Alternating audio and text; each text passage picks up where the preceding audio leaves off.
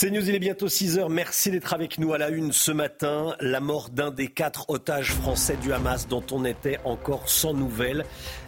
Décès annoncé par le député Meyer Habib. Il s'agit d'Elia Toledano. Il avait 28 ans. On est en direct et dans un instant avec Lise Benkemoun. A tout de suite, Lise. Une expédition punitive dans une cave à Lyon. Une jeune fille est tombée dans un guet-apens. Ça s'est passé il y a quelques semaines, mais la vidéo est devenue virale ces dernières heures sur les réseaux sociaux. On va vous raconter ce qui s'est passé. Huit individus suspectés d'être liés au Hamas ont été arrêtés en Europe. Ils sont soupçonnés d'avoir préparé des attentats terroristes sur le sol européen. Claude Moniquet, spécialiste du terrorisme et des questions de renseignement, sera avec nous pour en parler. L'Europe donne son feu vert aux négociations pour faire rentrer l'Ukraine dans l'Union européenne. On n'est qu'au début du processus, mais cela suscite déjà beaucoup de réactions. Vous allez voir. Et puis des voleurs de chiens dans un élevage. Sept chiots husky ont été dérobés. Leur propriétaire lance un appel ce matin sur CNews. Vous allez voir. Meilleur Habib, député Les Républicains des Français établis à l'étranger, a révélé l'identité d'un des euh, quatre otages français qui est euh, décédé. Euh, on l'a appris il y a quelques instants. Bouleversé, immense drame. Elia Toledano, ce jeune Français de 21 ans détenu en otage depuis le 7 octobre, alors qu'il célébrait la fraternité au festival REM à la Rêve Party, a été assassiné par ces barbares islamistes du Hamas. On est en direct avec Lise Benkemoun. bonjour Lise, quelles sont vos informations? Que sait-on? Bonjour Romain. Alors euh, donc Elia Toledano, 28 euh, ans, il avait été pris comme otage avec euh, son amie, sa meilleure amie, Mia Shem, lors du festival Nova. Mia qui a eu plus de chance que lui, puisque bien qu'elle soit blessée, vous savez qu'elle a été libérée. Sa famille n'avait aucune nouvelle de lui depuis qu'il avait été euh, pris en otage le 7 octobre. La preuve, son frère Daniel était justement à Paris cette semaine pour remercier la France et demander à la France euh, d'agir pour euh, sa libération. Euh, sa famille qui ne voulait pas vraiment croire ni qu'il était vivant ni qu'il était mort, mais qui continuait le combat quoi qu'il arrive. Et, on voit bien là-dessus, euh, Romain, tout le calvaire euh, de ces familles d'otages qui n'ont aucune nouvelle. la présidente de la Croix-Rouge était hier en Israël pour rencontrer notamment Benjamin Netanyahu, qui lui a demandé une fois de plus d'essayer d'avoir des informations sur les otages qui sont toujours détenus par le Hamas et de leur permettre de leur rendre visite et de leur donner des médicaments mais ça n'est pas le cas pour l'instant. Et donc, euh, voilà, Daniel Toledano qui était là cette semaine, plein d'espoir en France, euh, en se disant que la France faisait tout pour faire libérer euh, ses, citoyens, et c'est sans doute vrai. malheureusement, ce matin, il, se réveille avec ce coup de fil de Tsahal pour lui annoncer que son frère est mort. Merci beaucoup, Lisbeth Kemoun. Merci d'avoir été en, direct avec nous. Donc, un des quatre otages israéliens, franco-israéliens dont on était sans nouvelles, est décédé. Elia Toledano, qui avait 28 ans. Lisbeth Kemoun. Merci beaucoup, Lise. Cette terrible agression à Lyon, largement partagée sur les réseaux sociaux, Agression d'une jeune femme âgée de 16 ans, selon nos confrères de Valeurs Actuelles, la victime de ce qui s'apparente à une expédition punitive. Les faits se seraient déroulés le 10 octobre dernier vers 18h. Marine Sabourin avec nous. Qu'est-ce qui s'est passé? Eh bien, tout commence par euh, une déclaration de la victime euh, début octobre qui affirme avoir été agressée sexuellement par un certain euh, Yacine, d'après les informations d'Amaury Bucco du, journal Valeurs Actuelles. C'est donc la sœur de ce Yacine qui a voulu se venger en organisant un guet-apens contre cette victime âgée, vous l'avez dit, de seulement 16 ans. Vous allez le voir, tout a été pensé par les auteurs de cette agression. Dès la sortie de l'école, une camarade l'a emmenée dans un sous-sol d'un immeuble. Et c'est alors que trois autres filles l'attendaient. Deux d'entre elles vont la frapper pendant de longues minutes. Deux autres vont la filmer. Une de ces jeunes filles va la frapper et l'insulter à plusieurs reprises. La seconde euh, va lui asséner plusieurs coups de genoux en pleine tête et lui arracher les cheveux en lui disant de ne pas euh, reparler de son frère. Il s'agirait donc euh, de la sœur de Yacine. La victime est au sol. Elle les supplie d'arrêter. Leur propose même de l'argent pour qu'elle cesse de la frapper. Et Marine, les auteurs de l'agression vont ensuite prendre la fuite. Oui, après de longues minutes, la victime va finir par sortir de l'immeuble après avoir été victime d'un malaise, mais son calvaire ne s'arrête pas là, puisque selon Valeurs Actuelles, l'adolescente aurait été attendue par un groupe de garçons complices qui auraient voulu lui voler son téléphone. Une passante qui a vu les faits a quant à elle appelé euh, les pompiers qui ont appelé la police. La victime a finalement été conduite euh, à l'hôpital. Une plainte a été déposée par son père. Les auteurs, elles, sont en cours d'identification. Merci beaucoup, Marine Sabourin. En France, écoutez bien, en France, plus d'une femme sur quatre renoncent à sortir de chez elles pour des questions d'insécurité. En Ile-de-France, un quart des habitants se sentent en insécurité. Ce sont des chiffres qui ressortent d'une grande étude menée par le ministère de l'Intérieur. Alors je voudrais vous entendre sur les, questions de sécurité. Regardez, il y a le petit flash, le petit QR code qui va euh, apparaître euh, à l'écran. Est-ce que vous avez déjà renoncé à des sorties pour des raisons de sécurité Et, Ah ben ça marche pas, ça devait marcher. Bon, c'est pas grave. Il y a un QR code qui va apparaître durant la matinale. Est-ce que vous avez déjà renoncé à des sorties pour des raisons de sécurité? Est-ce que vous vous sentez assez protégé? On va en parler ce matin dans la, dans, dans la matinale. Voilà, il y aura un QR code qui va apparaître. Il devait être là, il n'est pas là, c'est pas grave, c'est la vie, mais il va apparaître euh, pendant la, matinale et vous pourrez enregistrer vos, témoignages. Les négociations continuent entre le gouvernement et les républicains sur le projet de loi immigration. Un deal serait peut-être possible, Gauthier Lebret, avant la CMP de lundi, la commission mixte paritaire. Tout le monde sait ce que c'est qu'une CMP maintenant. C'était avant un terme très pointu, maintenant tout le monde est au courant.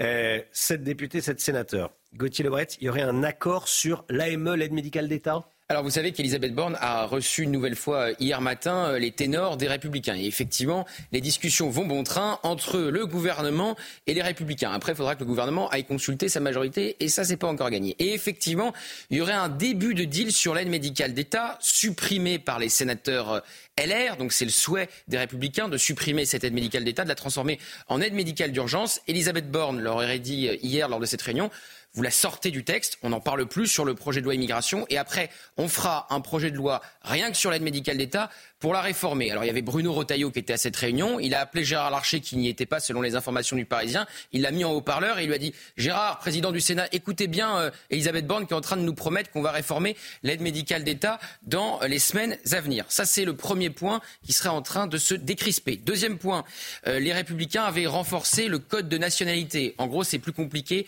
d'obtenir la nationalité française. Là aussi, ils pourraient renoncer, comme ils pourraient renoncer à des règles plus strictes pour toucher les prestations euh, Alors les Républicains, en parallèle de cette réunion avec Elisabeth Borne, ça leur suffit pas de parler à la Première ministre, ils ont écrit au président de la République pour qu'il accède à leur demande de réforme constitutionnelle.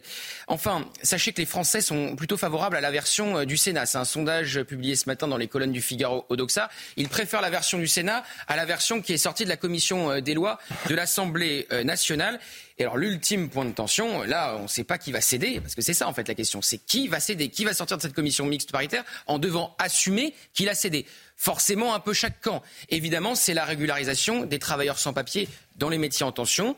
Les LR veulent que ça soit très limité et que c'est le préfet qui agisse au cas par cas, tandis euh, que la majorité veut que ça soit la règle et que le préfet puisse s'opposer là dans des règles très limitées, comme par exemple pour polygamie ou pour, pour une personne qui euh, serait un danger pour, euh, pour la France. Ensuite, évidemment, le texte quittera la commission mixte paritaire s'il y a un accord lundi pour se retrouver dans l'hémicycle. Et là, c'est même pas sûr qu'il y ait une majorité pour le voter. Merci Gauthier. On sera avec euh, le député Les Républicains, Philippe Juvin, à 7h10. Je le questionnerai. Qu'est-ce qu'il est prêt à voter? Qu'est-ce qu'il ne veut surtout pas voter? Quelles sont les lignes rouges? On sera à 8h10 avec Nicolas Dupont-Aignan l'invité de la, de la grande interview ce matin, et puis avec Ludovic Mendes, député de Moselle, porte-parole de, de, Renaissance, c'est plutôt l'aile gauche de la, de la majorité. Ça sera intéressant de l'entendre également. 8h30. C'est une victoire pour l'Ukraine qui motive et rend plus fort. C'est ce qu'a déclaré Volodymyr Zelensky lorsque Viktor Orban n'a finalement pas usé de son droit de veto sur l'adhésion ukrainienne à l'Union européenne. Un premier pas dans une procédure qui s'annonce longue. Pour résumer, euh, l'Union européenne a donné son feu vert aux négociations pour faire entrer l'Ukraine dans l'Union. Hein, Chana. En revanche, le Premier ministre hongrois a annoncé cette nuit s'opposer à une nouvelle aide de 50 milliards d'euros euh, pour Kiev. Les 27 reprendront leurs discussions au début de l'année prochaine. Toutes les explications de Marine Sabourin. La classe politique ukrainienne parle d'un jour historique.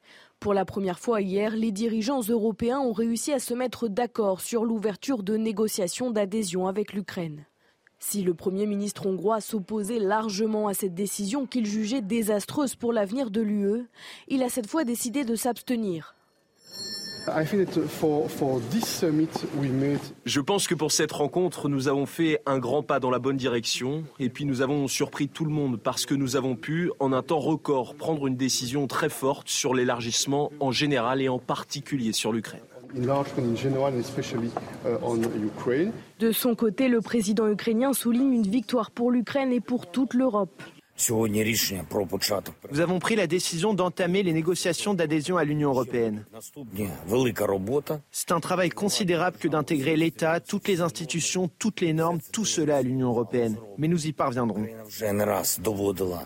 En revanche, les dirigeants de l'UE n'ont pas réussi à convaincre la Hongrie de lever son veto à une nouvelle aide de 50 milliards d'euros en faveur de l'Ukraine, comprenant 33 milliards de prêts et 17 milliards de dons. Une nouvelle aide pourtant jugée cruciale à Kiev, au moment où une aide américaine de plus de 60 milliards de dollars reste bloquée au Congrès en raison de réticences d'élus républicains. Le sujet devrait revenir sur la table à l'occasion d'un nouveau sommet début janvier. Voilà, vous êtes pour ou contre l'adhésion de l'Ukraine tiens, à l'Union européenne? La question se, pose. On en parlera avec Nicolas Dupont-Aignan. À 8h10, je vous le disais dans ce journal, hein, en France, plus d'une femme sur quatre renonce à sortir de chez elle pour des questions d'insécurité. En Ile-de-France, un quart des habitants se sentent en insécurité. Je voudrais entendre vos témoignages. Est-ce que ça vous est déjà arrivé de ne pas sortir de chez vous euh, parce que vous aviez peur? Là, on va même au-delà des questions de sécurité, c'est une question de liberté. Est-ce que euh, vous avez renoncé à des sorties parce que vous avez dit j'ai pas envie de rentrer euh, à minuit en, transport en commun Est-ce que ça vous est déjà arrivé? Vous flashez le QR code et euh, vous enregistrez une, vidéo et vous, elle, passera à l'antenne, vous le savez. Restez bien avec nous. Dans un instant, vous entendrez l'appel émouvant de deux éleveuses de husky, des chiens husky. Elles se sont fait voler sept de leurs chiots. Franchement, ils peuvent se revendre jusqu'à 1200 euros. La, la mère la, mère de ces, petits, de ces petits chiots pleure, les appelle et les éleveuses sont évidemment à la fois en colère et très émues. Vous allez voir. A tout de suite. C'est News, il est 6h15. Tout d'abord, le point info avec vous. Chana Lousteau, tout ce qu'il faut savoir dans l'actualité ce matin. Un des quatre otages français a été tué par le Hamas. Meilleur Habib, député LR des Français établis à l'étranger, l'a annoncé cette nuit sur Twitter. Il a révélé son identité. Il s'agit euh, d'Elia Toledano, un jeune homme de 21 ans, enlevé pendant la rêve partie le 7 octobre dernier avec son ami Miachem.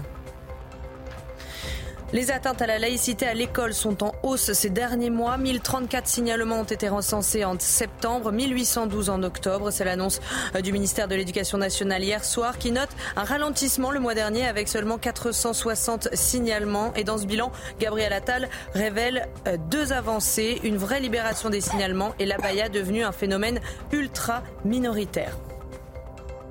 Et puis l'ARS Grand Est active le plan blanc dans le Haut-Rhin et le Bas-Rhin en Alsace. Touché par une épidémie de bronchiolite et le retour de la grippe et du Covid, la situation est très tendue dans les hôpitaux de ces départements. Il manque de lits pour accueillir les patients. L'activation d'un plan blanc permet aux directeurs d'établissement de se réorganiser, par exemple en déprogrammant des opérations considérées comme non urgentes. Des médecins français à Gaza, ils sont allés apporter leur euh, soutien au personnel médical sur place pour soigner les militaires israéliens blessés dans les combats. Notre équipe a pu suivre le docteur Lelouch, un ORL français. Il collecte et apporte du matériel médical sur les zones de front. Reportage de nos envoyés spéciaux Stéphanie Rouquier et Antoine Estève. Le docteur Lelouch nous donne rendez-vous dans un ancien hangar agricole, au milieu d'un kibbutz, transformé en camp retranché, à la frontière avec Gaza. La zone de guerre est toute proche. Il est venu livrer du petit matériel pour les soldats. Ce sont des dons d'associations françaises. On leur apporte euh, certaines choses dont ils ont besoin, euh, certains médicaments parfois, euh, des attelles, des, choses qui, qui servent en plus de ce qu'ils ont déjà. Le petit plus du jour, c'est ce sac médical conçu spécialement pour les zones de combat. Il se les remplit, il est, euh, les se défont très facilement, amovibles. On a fait coudre ça en plus pour mettre des, choses euh, qui sont, étanches. On a des poches et en plus, ce sac peut se mettre sur un gilet pare-balles. Ce qui a auparavant été compliqué pour un, médecin d'avoir sa trousse, son gilet, son gilet pare-balles, son casque. Là, avec ça, il peut tout faire. Deux équipes médicales rentrent de la bande de Gaza. Ils ont évacué plusieurs blessés sur place. Il y a des endroits où on ne peut pas sortir les blessés, même avec des véhicules légers. On doit attendre des hélicoptères, on doit attendre des, véhicules blindés pour sortir les blessés. Et on amène notre savoir-faire ici aussi. Là pour, euh, là pour euh, le bien, le bien-être de nos soldats. Les échanges de tirs et les explosions dehors, de l'autre côté de la frontière, nous rappellent la proximité des combats. Les équipes de l'adjudant Shalom se rendent dans Gaza au moins deux fois par jour ils doivent assurer leur propre sécurité En début de semaine, ils ont dû riposter face à une attaque de commando du Hamas, caché dans un tunnel. Ici, le soignant est un soldat, avant tout. Voilà, et puis je vous rappelle cette euh, information qu'on vous donnait dès le début de ce journal.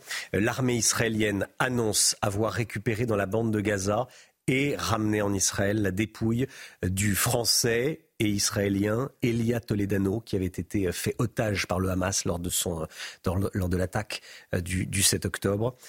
Elia Toledano, qui avait 28 ans, il a été, euh, son corps a donc été récupéré par les forces spéciales de l'armée israélienne et rapatrié en Israël. On va parler à présent d'un appel, un appel émouvant de deux éleveuses, on change totalement de sujet, euh, de deux éleveuses de husky qui se sont fait voler sept de leurs chiots. L'insécurité à la campagne, des vols à la campagne. Ça s'est passé dans la nuit de, dans la nuit dimanche dernier de dimanche à lundi directement au sein de l'élevage en Gironde. Les bébés n'ont qu'un mois et dix jours, ce qui veut dire qu'ils ont euh, besoin d'être auprès de leur mère. Les éleveuses ont porté plainte. Des propos recueillis par Tony Pitaro. Cinq jours qu'une mère et sa fille sont sans nouvelles de leurs sept chiots. Un vrai déchirement pour ces éleveuses. J'étais au téléphone et euh, ma mère euh, me dit que ben, le, le, chalet où étaient les chiots est ouvert. Ce qui est étrange parce qu'on ne l'ouvre jamais entièrement et encore moins avec ce temps. On sait que les chiots de un mois ne s'écartent jamais de la mer. Donc même s'ils étaient sortis d'eux-mêmes, ils seraient à côté. Ça peut être qu'un vol en fait. Un chien de cette race se vend en moyenne 1200 euros. Parmi les disparus, l'un d'entre eux souffre d'un retard de croissance, ce qui brise le cœur de Chloé. Ma petite crevette, celle qui est vraiment deux à trois fois plus petite que ses frères et sœurs, euh, elle, si elle n'a pas les soins qu'il faut, ni sa mère, je doute qu'elle survive euh, même si elle est en intérieur ou quoi. Plus les jours passent et plus je, sais, euh, je sais qu'ils peuvent avoir passé la frontière, je sais qu'ils sont peut-être morts, je sais qu'ils ont peut-être déjà trouvé des familles et que ces personnes-là, même si elles sont au courant que les chiens ont disparu, bah elles les ont. Donc euh, on on sait pas. On, on est vraiment l'ignorance, c'est pire que tout. J'espère euh, que si quelqu'un les trouve, il les reconnaîtra et euh, me contacte par la suite. Chloé et sa mère ont lancé un appel sur les réseaux sociaux pour les retrouver et veulent malgré tout garder espoir. Voilà, si vous avez des informations, euh, vous prévenez les, gendarmes. Mais euh, voilà, il y a cet appel qu'on qu euh, diffuse ce matin dans la matinale de, CNews. Je vous pose cette question. Racontez-nous, est-ce que vous avez déjà renoncé à des sorties à cause de l'insécurité? Pourquoi je vous pose cette question? Parce qu'il y a une étude du ministère de, l'Intérieur euh, qui dit qu'une femme sur quatre renonce à sortir de chez elle pour des questions d'insécurité? En Ile-de-France, un quart des habitants se sentent en insécurité. Est-ce que vous avez déjà renoncé à sortir un soir? Parce que vous ne vouliez pas rentrer en transport en commun tard le soir ou vous avez renoncé à vous rendre dans certains quartiers à cause de craintes en termes de, sécurité Vous flashez le QR code, vous témoignez, vous passez à l'antenne. On euh, dit les choses sur CNews, évidemment. 6h21, dans un instant, on va parler euh, économie, on va parler de la voiture électrique à 100 euros par mois. Pour qui et comment Tous les détails avec le Migui. Ouais, tout de suite. L'économie, on parle de la voiture à 100 euros par mois, la voiture électrique. On en sait, on sait quasiment tout ce matin, le Guillot. Oui, alors d'abord, Romain, ce qui est important, c'est qu'on parle de leasing social. Hein. Deux mots euh, qui comptent. Leasing, d'abord, on va pas acheter une voiture hein, pour 100 euros par mois, mais on va la louer pour trois ans. Ensuite, social, l'offre est réservée aux ménages les plus modestes. Un site lancé aujourd'hui va permettre de savoir si vous êtes éligible. Alors, il faut en gros hein, que votre revenu fiscal de référence par part soit inférieur à 15 400 euros par an. Ça veut dire qu'il faut gagner moins de 3 000 euros par mois à deux avec un enfant. Il faut que vous habitiez à plus de 15 km de votre lieu de travail ou que vous fassiez plus de 8000 km par an en voiture dans le cadre de votre activité professionnelle. Bonjour l'usine à gaz. Euh, si ça vous intéresse et si vous rentrez dans les critères, eh bien, il va falloir faire vite, très vite, parce que la règle, c'est premier arrivé, premier servi, et il n'y a qu'un nombre de, de, limité de voitures à ce prix, 20 000 euros par an. Tout ça est extrêmement euh, compliqué, mais c'était une promesse d'Emmanuel Macron, promesse de campagne, qu'il a voulu tenir, quoi qu'il en coûte. Alors, quelles sont les voitures proposées à 100 euros? Alors la liste n'est pas encore totalement définie, mmh. parce qu'évidemment, ce n'est pas l'État qui va vous louer une voiture, ce sont les banques, les constructeurs, les spécialistes de la location longue durée. Parmi les véhicules concernés, on sait qu'il y aura la nouvelle Citroën IC3, la Renault Twingo E-Tech, la Mégane E-Tech, la Peugeot E208 et E2008, ou encore les Opel Corsa et Mocha électriques. Les prix vont varier en fonction du modèle. Ça va démarrer autour de 40 euros pour la Renault euh, Twingo, 54 euros pour la Citroën euh, IC3 hors assurance et jusqu'à 149 euros par mois pour la Peugeot E 2008. Oui, parce que dans le leasing à 100 euros, c'est euh, l'annonce qui compte avec le chiffre, mais dans la réalité, certains modèles seront plus chers. Et tout ça, je le répète, sans assurance. L'assurance du prêt, hein, puisque le leasing, c'est une forme de crédit, et puis l'assurance, évidemment, du véhicule. Tout ça peut quand même faire grimper la note. Attention certaines marques proposent déjà des véhicules avec un loyer autour de 100 euros. Hein. Oui, sauf que ces marques demandent un apport avant ce loyer, parfois plusieurs milliers d'euros. Là, il n'y a pas besoin d'apport, c'est magique, enfin pour le bénéficiaire, parce qu'évidemment, tout ça a un coût et pas petit ce coût. Hein. C'est l'État en réalité qui va financer l'équivalent de cet apport. Ça représente 13 000 euros par véhicule, multiplié par 20 000 bénéficiaires. Faites le calcul, ça fait 260 millions d'euros en 2024, sans compter le coût de la borne de recharge si vous l'installez chez vous, 1100 euros en plus, mais là encore, l'État généreux prend 500 euros à sa charge grâce à un crédit d'impôt. On parle donc, si vous avez fait le calcul et si vous avez suivi, de plusieurs milliers, millions de coûts pour l'État pour financer en tout 20 000 voitures électriques sur 1,6 million de véhicules vendus par an en France, le tout pour une location de 3 ans seulement, pour des bénéficiaires quasi tirés au sort, puisqu'il n'y en aura pas pour tout le monde. Mais bon, que voulez-vous? C'est le coût d'une promesse tenue ce qu'on pourrait appeler peut-être un caprice présidentiel. Un caprice présidentiel, ah. une usine à gaz, une solution à la française. Euros, 13 000 euros par voiture pour trois ans, je ne sais pas si vous vous rendez compte. Et ce matin, j'entendais sur une, grande radio mmh. la question qu'on posait, est-ce qu'il euh, faudrait élargir ce dispositif à tout le monde? Vous vous rendez compte de la folie? On n'a aucune idée de ce que ça coûte. 13 000 euros. Radio euh, de service public? Non, non. Parce que... un mais il bon, merci beaucoup, merci beaucoup, euh, le Guillot. C'est très très clair. 6h27. Le temps, on commence avec la météo des neiges. Retrouvez votre programme avec Photobox. Photobox, de nouvelles aventures nous attendent. La météo des neiges, les températures observées étaient bien basses dans les Pyrénées, notamment à Cauterets. Attention, pour une balade en station avant l'ouverture des pistes, le risque d'avalanche est élevé de niveau 3 à 4 sur 5. Encore 15 cm au moins de neige supplémentaire tombée ce jeudi à Courchevel, après les 8 cm du 13 décembre. Le risque d'avalanche reste important sur le relief alpin. Les températures étaient largement négatives à Tignes. Nous terminons par les Menuires. 83 nouveaux centimètres de neige tombés ces dernières heures après les 68 cm mercredi avant la saison de ski à venir. C'était votre programme Avec Photobox. Photobox, de nouvelles aventures nous attendent. Le temps, Alexandra Blanc. Votre programme avec Groupe Verlaine. Rénovation globale avec aide de l'État pour améliorer la performance énergétique de votre logement. Groupeverlaine.com Alexandra, on est vendredi. Quel est le programme du week-end? Alors, je sais que ça va vous faire plaisir, Chana. Le temps va rester calme et plutôt ensoleillé, en tout cas dans le sud, puisque sur les régions du nord, on va retrouver un temps assez brumeux, assez nuageux. On a ce qu'on appelle une patate anticyclonique. En météo, ça veut dire que les perturbations ne passent pas. Donc, le temps restera plutôt calme. Mais attention, puisque cet anticyclone d'hiver a tendance à plaquer les nuages au sol. Donc, le temps va rester assez nuageux. On aura un peu plus de soleil samedi que dimanche. Et puis, les températures vont un peu baisser. Mais rassurez-vous, pas de grand froid l'horizon, températures qui vont retrouver des niveaux conformes au normal de saison. Alors ce matin, temps très nuageux, brumeux également avec du brouillard sur la façade ouest ou encore du côté de la Bourgogne. Plein soleil en revanche autour du golfe du Lion, mais au prix d'un vent assez fort. Et dans l'après-midi, petit à petit, les nuages se dissipent. Ils vont rester néanmoins nombreux sur le nord-est ou encore sur la façade ouest avec un temps toujours assez brumeux. Beaucoup d'humidité dans les basses couches, maintien du vent également en Méditerranée. Côté température, ça baisse un peu, mais ça reste globalement assez doux avec 7 degrés à Paris ce matin ou encore 10 degrés pour le Pays Basque. Et dans l'après-midi, les températures se rapprochent petit à petit de niveaux conformes au normal de saison. 9 degrés euh, du côté de Paris, 7 degrés à Nancy, 8 degrés pour nos amis bourguignons et localement quand même jusqu'à 17 degrés à Ajaccio ou encore à Nice. C'était votre programme avec Groupe Verlaine, installateur de panneaux photovoltaïques garantie à vie avec contrat de maintenance. Groupe Verlaine, le climat de confiance.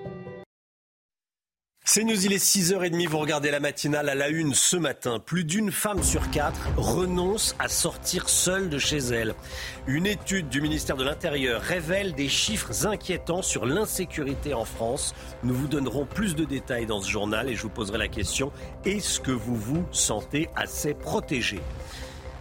Un des quatre otages français du Hamas, dont on était encore sans nouvelles, est décédé. L'annonce a été faite par Saal ce matin, l'armée israélienne. Il s'agit d'Elia Toledano. Il avait 28 ans. On sera euh, en direct avec Lisbeth Kemoun et nos euh, correspondants et nos envoyés spéciaux sur place.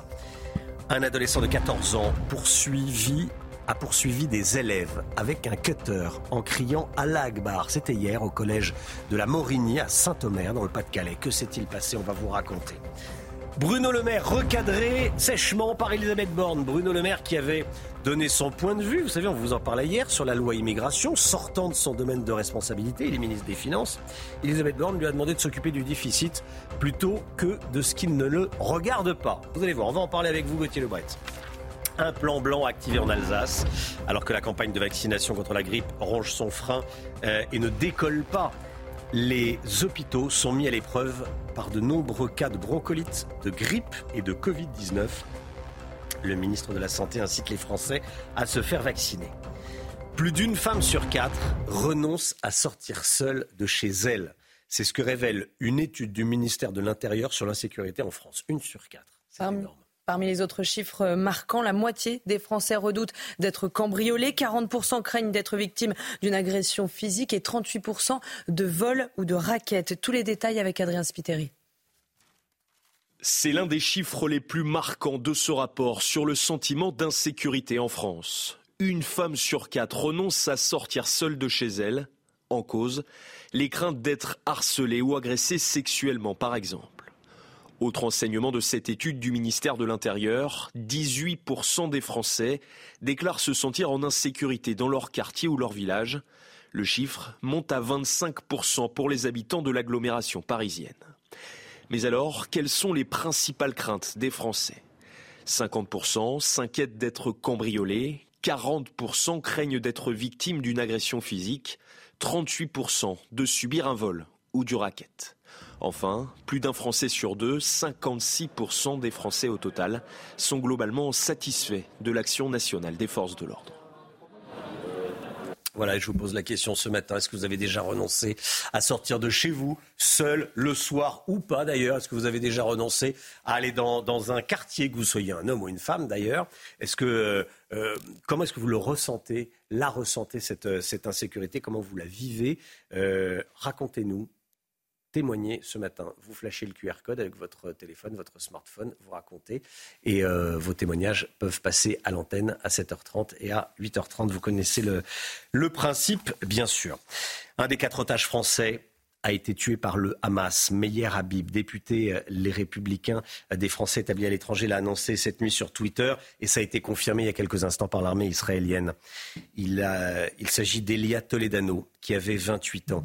Lise Benkemoun était en direct avec nous à 6 heures. Donc Elia Toledano, 28 euh, ans, il avait été pris comme otage avec euh, son amie, sa meilleure amie, Mia Shem, euh, lors du festival Nova.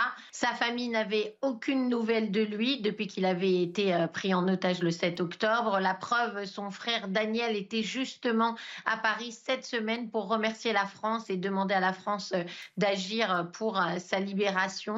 Et, et on voit bien là-dessus, Romain, tout le calvaire de ces familles d'otages qui n'ont aucune nouvelle.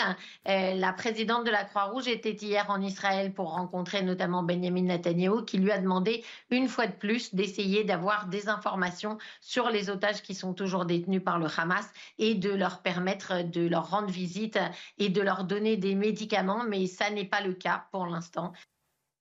Et on sera en direct avec le colonel Rafovitz, colonel et porte-parole de, l'armée israélienne à, à 7h30. Un adolescent de 14 ans poursuit des élèves avec un cutter en criant à l'Agbar. Ça s'est passé au collège de la Morigny à Saint-Omer dans le Pas-de-Calais. Deux élèves ont été pris à partie et menacés avant qu'une surveillante n'intervienne, Chana. Et ce jeune homme est déjà connu des services de police. Je vous propose d'écouter le porte-parole de la Fédération des parents d'élèves de l'enseignement public. Selon lui, ce type d'agression est déjà arrivé dans le passé. Écoutez. On a déjà entendu en tout cas des situations d'élèves qui amenaient des armes, couteaux, cutters, c'est assez classique, hein, en plus cutter à l'école. Et on a déjà eu aussi des situations de, règlement de compte. On a dû, malheureusement, c'est pas nouveau. également, le, type de cri qui, a été prononcé a déjà été aussi prononcé dans d'autres contextes. Voilà, c'est assez difficile aujourd'hui, après l'époque, après l'assassinat monstrueux de Samuel Paty et plus récemment de Dominique Bernard, de, faire, euh, de, prendre à la légère ce genre de choses. Euh, on a intérêt justement à prendre très au sérieux, en espérant justement que ça ne soit pas aussi sérieux que ça. Elisabeth Borne recadre Bruno Le Maire. Vous savez, hier matin, on vous en parlait, le ministre de l'économie et des finances qui avait donné son avis sur le projet de loi immigration. Il dit qu'il faut reprendre le texte du Sénat. Bon, il s'est fait taper sur les doigts. Il faut dire que c'est pas son sujet. Il est ministre de l'économie et des, et des finances. Euh, Gauthier Lebret, ça n'a pas plu du tout à la ministre, à la première ministre, hein, qui lui a dit occupe-toi de tes affaires. C'est un euphémisme, Romain. Elle réunissait euh, plusieurs de ses ministres hier soir euh, à Matignon pour une réunion visiblement très très tendue. Et les hostilités ont commencé par Bruno Le Maire. Elle lui aurait dit, selon le Parisien, j'invite chacun à mesurer ses propos et à ne pas interférer dans la discussion en cours avec les Républicains et la majorité. Et selon le point, elle a dit à plusieurs de ses ministres plus tôt dans la journée, j'ai téléphoné à Bruno Le Maire, je lui ai rappelé que le déficit en 2023 s'élevait à 4,9% du PIB, qu'il devait être ramené à 4,4% et qu'il serait de bon ton de commencer à s'en occuper. En gros, mêle-toi de tes affaires, occupe-toi à réduire le déficit plutôt que de parler de l'immigration et d'un projet de loi qui ne te concerne pas. Alors pourquoi Bruno Le Maire a fait euh, cela? Vous savez qu'il y a toujours une course à la succession d'Elisabeth Borne. Euh, Gérald Darmanin était parmi les favoris. Gérald Darmanin, évidemment, avec ce qui s'est passé avec cette motion de rejet en, début de semaine et son texte euh, sur l'immigration qui a été rejeté est quelque peu euh, à terre. Donc qu'est-ce que fait Bruno Le Maire? Il l'enjambe pour essayer d'être premier dans cette course à la succession d'Elisabeth Borne et de montrer qu'il est capable de parler de tous les sujets. Mais ça n'a pas du tout plu à la Première ministre. Merci beaucoup euh, Gauthier. c'est vrai que euh, oui, c'est pas son c'est pas son domaine. Le, sujet est assez complexe. Quand elle a dû découvrir l'interview dans le Figaro, elle a dû dire bon, euh, le sujet est assez complexe comme ça. N'en rajoutons pas. D'ailleurs, elle a demandé elle a demandé au, ministre, hein, ce que vous disiez, hein, elle a demandé au ministre en réunion de ne, de, de ne pas parler, de ne plus parler. Et c'est ce qu'on vient de, voir, c'est ce qu'on vient de voir, c'est les deux déclarations qu'Elisabeth Borne rapportées par la presse, à la fois par Le Point et, et par Le Parisien, parce qu'elle est en pleine négociation avec les Républicains, elle n'a pas besoin que quelqu'un euh, vienne mettre son petit grain de sel là-dedans. Voilà. Du coup, Bruno Le Maire part à New York. Tiens, ça n'a rien à voir. Ça n'a rien à voir. Ça n'a rien à voir. Mais l'attractivité de la France pendant 4 jours jusqu'à lundi. Il a pas mal de. voilà, de quoi s'aérer un petit peu et partir loin de, loin, de Paris. Ça tombe bien. Parfois, les, agendas sont bien, sont bien organisés. Le procès de Monique Olivier. Hier, l'ex-femme du tueur en série, Michel Fourniret, a raconté euh, péniblement certains détails de la disparition d'Estelle Mouzin. Monique Olivier, qui a un, comportement. Euh, scandaleux, certains diront minable.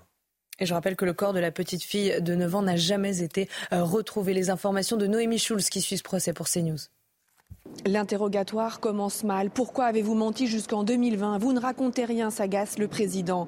La méthode n'est pas la bonne et Monique Olivier s'enlise. Je ne sais pas, je ne sais plus. Alors son avocat se lève. Oubliez les mensonges, on s'en fout. Je voudrais vraiment qu'on accouche de quelque chose pour la famille. Allez.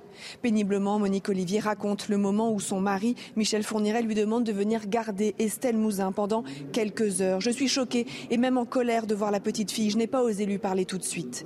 Monique Olivier se souvient qu'Estelle elle était habillée, qu'elle n'était ni attachée ni bâillonnée. Alors elle aurait pu partir, s'interroge le président, suscitant l'incompréhension dans la salle d'audience. Elle n'était pas très vive, répond Monique Olivier. Elle m'a dit qu'elle voulait voir sa maman. Je lui ai dit qu'elle allait bientôt la voir. Je l'ai emmenée aux toilettes, mais je n'ai pas voulu rester plus. Ça me faisait de la peine. La famille d'Estelle n'en saura pas plus sur le calvaire vécu par la fillette. L'accusé dit ne pas savoir si Michel Fourniret a obtenu ce qu'il voulait, c'est-à-dire s'il l'a violée. Avec une grande dignité, les proches d'Estelle écoutent ce pénible interrogatoire. Comme pour mettre cette horreur à distance, le père Éric Mouzin prend des notes. On va euh, parler à présent de cette arnaque, l'escroquerie au faux coursier. Une arnaque en deux temps. D'abord, des individus se faisant passer pour des conseillers bancaires récupèrent vos données personnelles. Ensuite, ils prétextent une situation d'urgence pour vous convaincre de remettre votre carte bleue au coursier qui va se présenter chez vous. Il faut faire attention en ce moment. Oui, c'est là que donc euh, le faux coursier entre en scène devant chez vous. Il récupère votre carte, son code et va retirer de l'argent au distributeur. En Ile-de-France, la gendarmerie a enregistré 150 faits cette année. Toutes les explications de Florian Paume et de Sandra Buisson.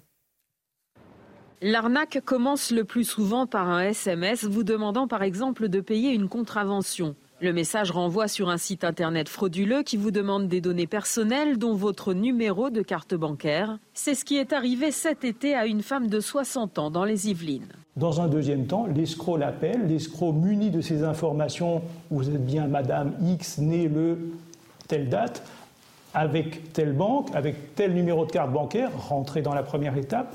Et ensuite, on va la mettre en confiance pour lui dire écoutez, madame, il faut absolument qu'on récupère votre carte bancaire. On va vous l'échanger, mais retournez-la avec le coursier qui va se présenter chez vous. Après le faux conseiller bancaire, débarque alors un faux coursier qui récupère carte et code de carte pour se précipiter dans un distributeur ou faire des achats à distance. Les escrocs vont les mettre en situation d'urgence puisque euh, une situation anormale apparaît sur le compte. Il s'agit d'y remédier immédiatement. Ils vont maîtriser le, le, langage bancaire, ils vont être rassurants, ils vont apparaître comme des sauveurs. La victime des Yvelines a ainsi perdu 6 000 euros. Certains malfaiteurs appellent même en usurpant le numéro de votre banque et arrivent parfois à soutirer par persuasion un moyen d'accès au compte pour relever le plafond de retrait bancaire et voler davantage d'argent. Pour escroquerie au faux coursier, 150 plaintes ont été déposées à la gendarmerie en Ile-de-France cette année. Voilà, soyez, euh, soyez prudents.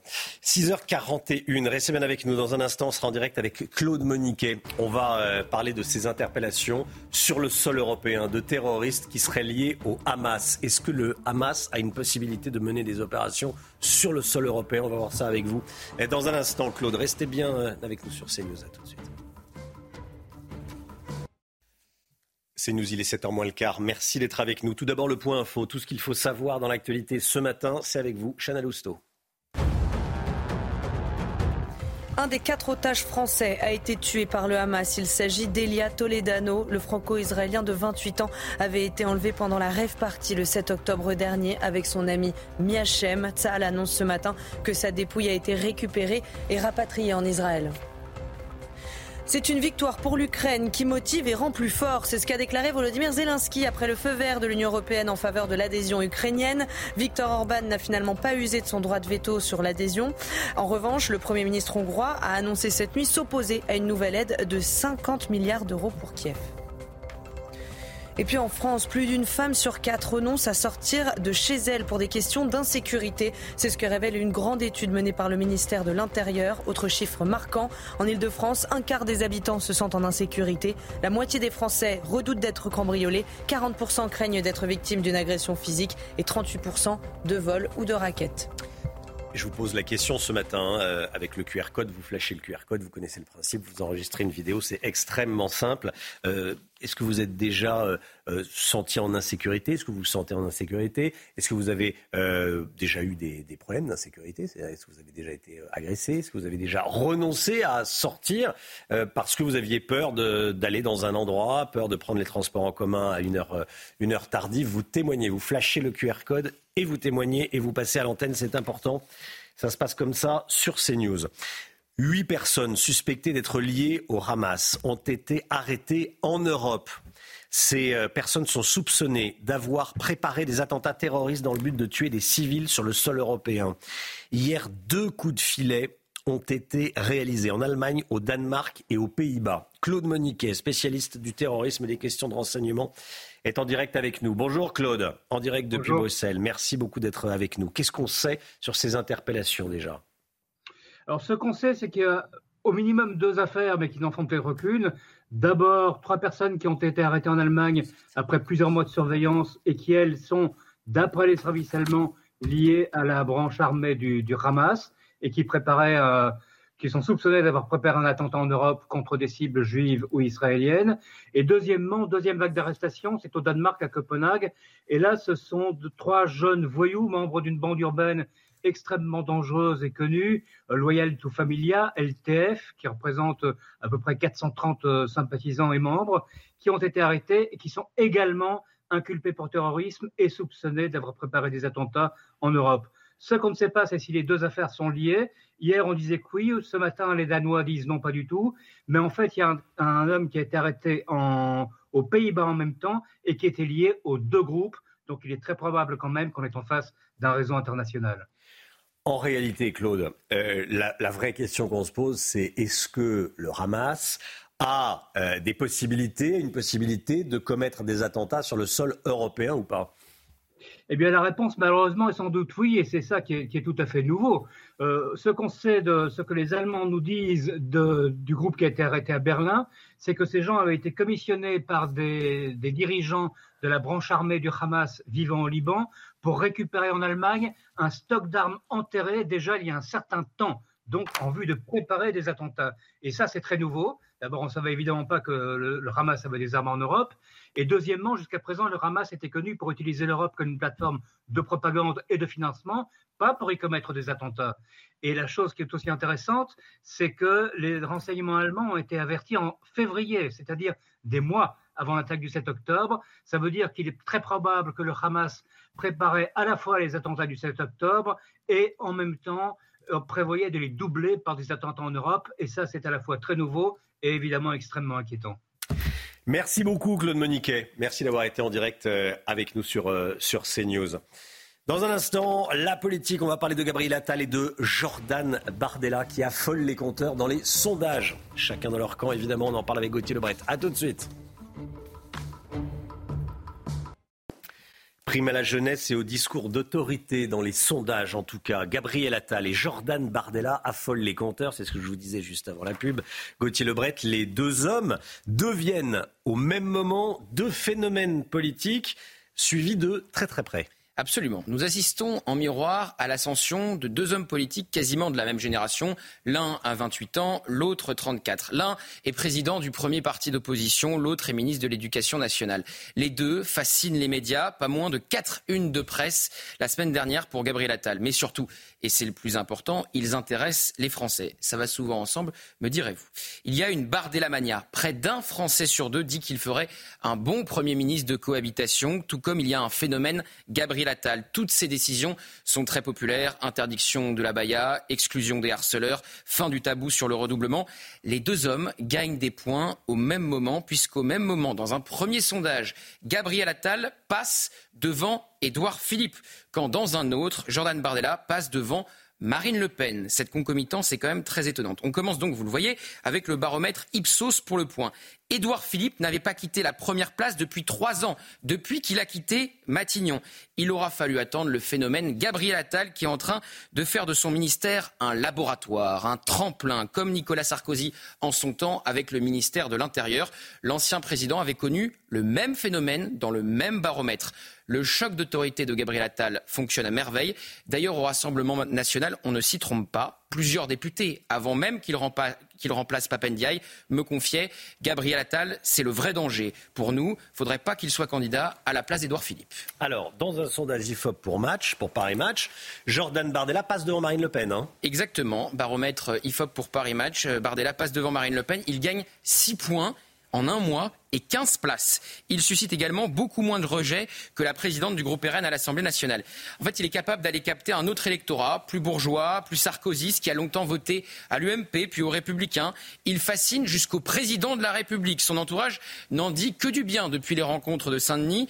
Ils sont rares, mais quelques députés RN ne cachent pas leur envie de le voir candidat dès 2027. Marine Le Pen a en plus une épée de Damoclès au-dessus de la tête, une possible peine pouvant la rendre inéligible dans l'affaire des assistants parlementaires du Rassemblement national, une affaire qui ne concerne pas Jordan Bardella. Jordan Bardella et Gabriel Attal ont déjà débattu ensemble. Match nul à chaque fois. Était-ce des échauffements pour un face-à-face beaucoup plus important?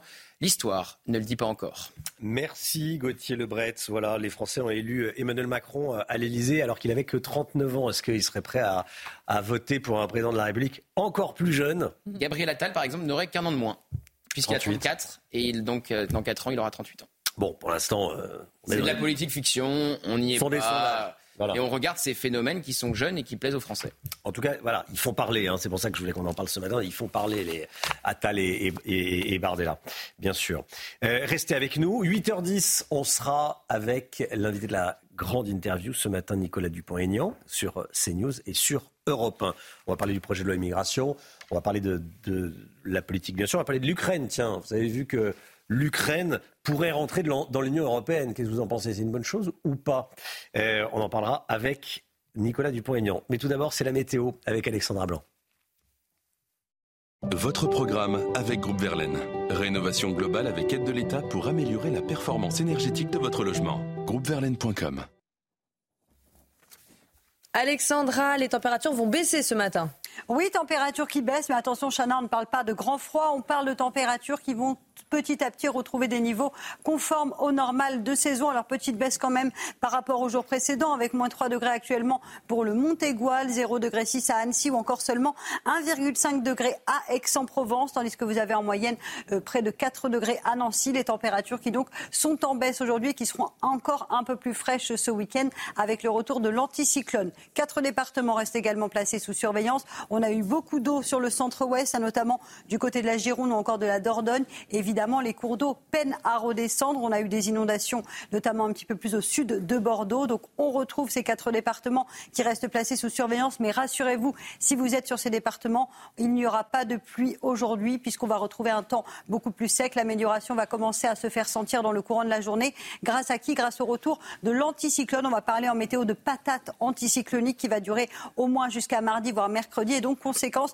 un temps calme. Les perturbations ne passent pas avec cet anticyclone. Cet anticyclone fait blocage aux perturbations. Et donc, conséquence, on retrouve ce matin un temps calme. Mais attention, beaucoup de grisailles puisque l'anticyclone plaque les nuages au sol. Donc, beaucoup, beaucoup euh, d'humidité dans les basses couches ce matin. Dans l'après-midi, on va retrouver également localement des brouillards, mais aussi un temps assez nuageux sur le nord-est dans l'après-midi. Et puis, plus vous irez vers le sud, plus vous aurez du beau temps avec un ciel parfaitement dégagé autour du golfe du Lion. Les rafales de vent aussi à peu près entre 80 et 90 km par heure, Mistral et Tramontane en Méditerranée et partout ailleurs. Je vous le disais, parfois un temps assez euh, brumeux, assez nuageux. On notera que les reliefs, notamment les Alpes, retrouveront un ciel parfaitement dégagé aujourd'hui avec de la douceur prévue ce week-end. Les températures ce matin, elles baissent un petit peu, on le disait, 1,5 degré à Aix-en-Provence, 10 degrés en moyenne pour le Pays Basque ou encore 2 petits degrés pour nos amis dijonnais. Dans l'après-midi, les températures, eh bien, elles restent contrastées, un petit peu plus de fraîcheur, notamment à Nancy ou encore à Rodez avec seulement 7 degrés, tandis que vous aurez en moyenne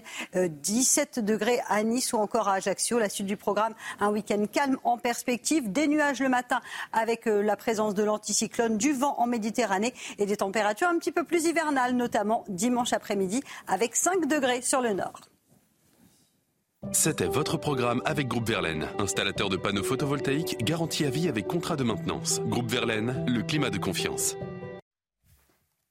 C'est News, il est bientôt 7h. Vous regardez la matinale à la une ce matin. Immense peine à l'annonce par les forces armées israéliennes du décès de notre compatriote Elia Toledano. Ce sont les mots de Catherine Colonna, la ministre des Affaires étrangères, à l'annonce de l'armée israélienne qui dit avoir récupéré dans la bande de Gaza et ramené en Israël la dépouille du franco-israélien Elia Toledano. Il avait 28 ans. Il avait été fait otage par le Hamas lors de son attaque sanglante du 7 octobre. On sera avec Antoine Estève en direct de Tel Aviv dans un instant. À tout de suite, Antoine. Une expédition punitive dans une cave à Lyon. Une jeune fille est tombée dans un guet-apens. Ça s'est passé il y a quelques semaines, mais la vidéo est devenue virale ces dernières heures sur les réseaux sociaux. On va vous raconter ce qui s'est passé avec Marine Sabourin, qui est avec nous en plateau. À tout de suite, Marine. L'Europe donne son feu vert aux négociations pour faire rentrer l'Ukraine dans l'Union européenne. On n'est qu'au début du processus, mais ça suscite déjà beaucoup de réactions. Vous allez voir. Et puis nous accueillons le député Les Républicains des Hauts-de-Seine, Philippe Juvin. Bonjour Philippe Juvin. Merci d'être avec nous. On va parler du projet de loi immigration avec vous dans un instant. Merci, merci d'être là et, et à tout de suite. Un des quatre otages français a été euh, tué par le Hamas. Il s'agit d'Elia Toledano. Ce jeune franco-israélien de 28 ans avait été enlevé pendant la rave party le 7 octobre dernier avec son ami Miachem. Immense peine, écrit la ministre française des Affaires étrangères euh, sur euh, Twitter. Nous partageons la douleur de sa famille et de ses proches. On rejoint tout de suite notre envoyé spécial à Tel Aviv, Antoine Estève, avec Stéphanie Rouquier. Antoine, ça a récupéré et rapatrié la dépouille d'Elia en Israël. Effectivement, l'information officielle est tombée pendant la nuit. Le jeune Français Elia Toledano a effectivement été identifié Il a été enlevé par le Hamas, je vous le rappelle, le 7 octobre. C'était lors du festival de Reim, cette grande rave party à la frontière avec Gaza. D'après plusieurs sources militaires, son corps a été retrouvé lors d'une opération des forces spéciales entre les villes de Canyones et de Gaza City. Euh, des fouilles minutieuses, d'ailleurs, ont lieu en ce moment dans plusieurs bâtiments qui auraient pu accueillir euh, des otages par le Hamas ces derniers jours. Je vous rappelle que tout cela tombe dans un contexte très particulier en Israël avec euh, les négociations qui sont au point mort. Ici, d'après plusieurs sources officielles, l'autre information importante, c'est cette déclaration. Cette nuit, la guerre sera longue. C'est l'un des porte-paroles du chef d'état-major de l'armée israélienne qui le dit. Il a expliqué notamment que pour le moment, l'armée israélienne ne contrôlait toujours pas les centres de pouvoir du Hamas, les administrations ou encore les centres économiques de la bande de Gaza. Antoine Estève. Merci beaucoup Antoine et on sera euh, en direct avec le colonel Rafovitz, porte-parole de l'armée israélienne à, à 7h30. Cette agression à Lyon, largement partagée sur les réseaux sociaux. Agression d'une jeune femme de 16 ans, selon nos confrères de Valeurs Actuelles, victime de ce qui s'apparente euh, à une expédition punitive. Les faits se seraient déroulés le 10 octobre dernier vers 18h. Marine Sabourin, qu'est-ce qui s'est passé? Eh bien, tout commence par une déclaration de la victime début octobre qui affirme avoir été agressée sexuellement par un certain Yacine, d'après les informations euh, des journalistes de Valeurs Actuelles. C'est donc la sœur de ce euh, Yacine qui a voulu se venger en organisant un guet-apens contre la victime qui serait âgée de 16 ans. Et vous allez le voir, eh bien, tout a été pensé par les auteurs de cette euh, agression. Dès la sortie de l'école, la jeune fille a d'abord été emmenée par une camarade de classe dans un sous-sol d'un immeuble et c'est alors que trois autres filles l'attendaient. Deux d'entre elles vont la frapper pendant de longues minutes et deux autres vont la filmer. Une des jeunes filles va la gifler et l'insulter à plusieurs reprises. La seconde, certainement la sœur de Yacine, une jeune fille voilée, va ensuite lui asséner plusieurs coups de genoux en pleine tête et lui arracher les cheveux en lui disant de ne pas euh, reparler de son frère. La victime est au sol, elle les supplie d'arrêter et leur propose même de l'argent pour qu'elle cesse de la frapper. Alors Marine, les auteurs de l'agression vont ensuite prendre la fuite. Hein. Oui, après de longues minutes, la victime va finir par sortir de l'immeuble après une perte de connaissance. Mais son calvaire ne s'arrête pas là. Selon Valeurs Actuelles, l'adolescente aurait été attendue par un groupe de garçons complices qui auraient voulu lui voler son téléphone. Une passante qui a vu les faits a appelé euh, les pompiers, qui ont appelé la police. La victime a finalement été conduite à l'hôpital et une plainte a été déposée par son père. Les auteurs, elles, sont en cours d'identification. Merci beaucoup Marine Sabourin. Et sur X, la police nationale et la préfète de région Auvergne-Rhône-Alpes et du Rhône demandent de ne pas partager cette vidéo par respect pour la victime et affirment que les autorités compétentes ont été saisies. En France, plus d'une femme sur quatre renonce à sortir de chez elle pour des questions d'insécurité. En Ile-de-France, un quart des habitants se sentent en insécurité. Ce sont des chiffres qui ressortent d'une grande étude menée par le ministère de l'Intérieur. Je vous pose la question, est-ce que vous avez déjà renoncé à sortir de chez vous pour des questions d'insécurité. Euh, est-ce que vous vous sentez en insécurité quand vous sortez, euh, quand euh, vous êtes dans certains lieux, dans certains quartiers de votre ville? Est-ce que vous le ressentez Vous la ressentez, cette insécurité? Est-ce que vous l'avez vécu également? Est-ce que vous êtes déjà fait, fait agresser? Vous témoignez c'est très important de témoigner, de raconter la réalité. Vous flashez le QR code qui apparaît à l'écran et les vidéos passent, vos témoignages passent à, 7h30 et à 8h30. Euh, des tirs de mortier contre des policiers, Chana. Oui, ça s'est passé euh, mardi soir à Sucy-en-Brie dans le Val-de-Marne et sur la trentaine de personnes impliquées, 16 ont été euh, interpellées. Tous seraient partis d'un règlement de compte entre bandes rivales. Le récit dans ce reportage de Solène Boulan et de Fabrice Elsner sur place.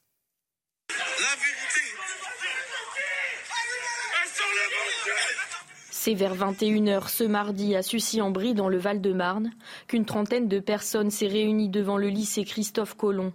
Selon nos informations, les policiers ont été visés par des mortiers d'artifice, comme le montre cette vidéo où se dégage un épais nuage de fumée. Ce riverain qui a assisté à la scène raconte.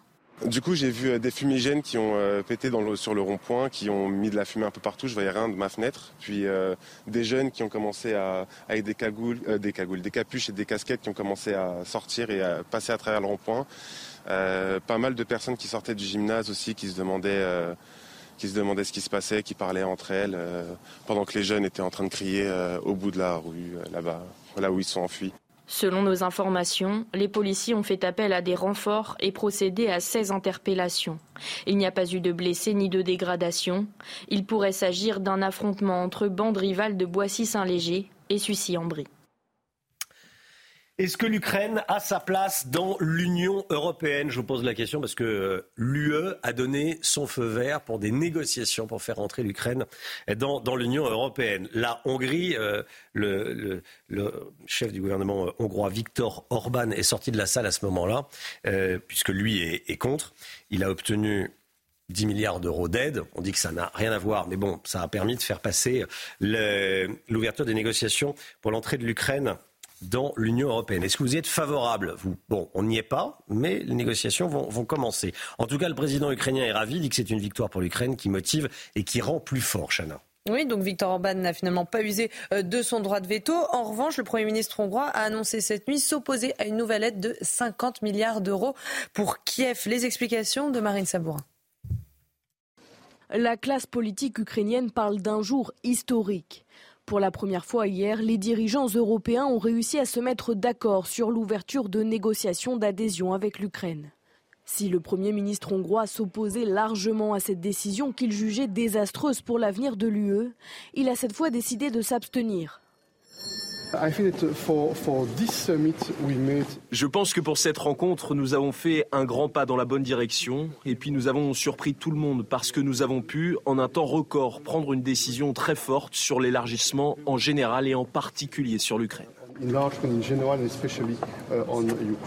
De son côté, le président ukrainien souligne une victoire pour l'Ukraine et pour toute l'Europe.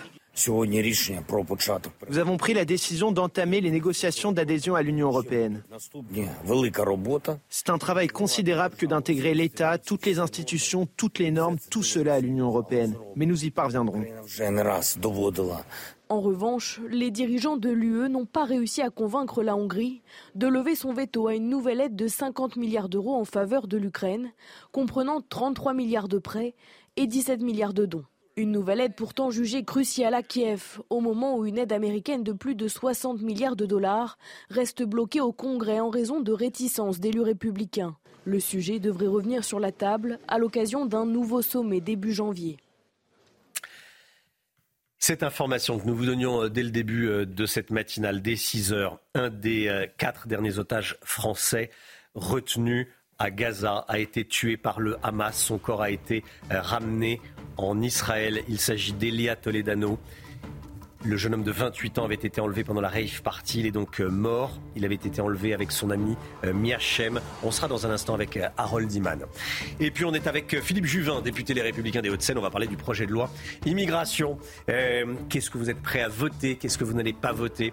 Est-ce que on fait pas tout un tintamarre pour un, pour un texte en réalité qui ne va pas régler grand-chose. On va en parler avec Philippe Juvin, député Les Républicains. A tout de suite, bon réveil à tous. C'est News, il est 7h12. On rejoint Harold Iman, qui est notre journaliste spécialiste des questions internationales. Bonjour Harold. Euh, Elia Toledano est, mort, jeune homme franco-israélien de 28 ans, qui avait été enlevé par le Hamas le, 7 octobre dernier lors de l'attaque euh, du Hamas qui a fait 1200 morts en, Israël. Il était euh, l'un des quatre derniers otages français dont on était euh, sans nouvelles. L'annonce de sa mort a été faite ce matin par l'armée israélienne. Pour les familles d'otages, Harold, ça reste une bataille de tous les jours.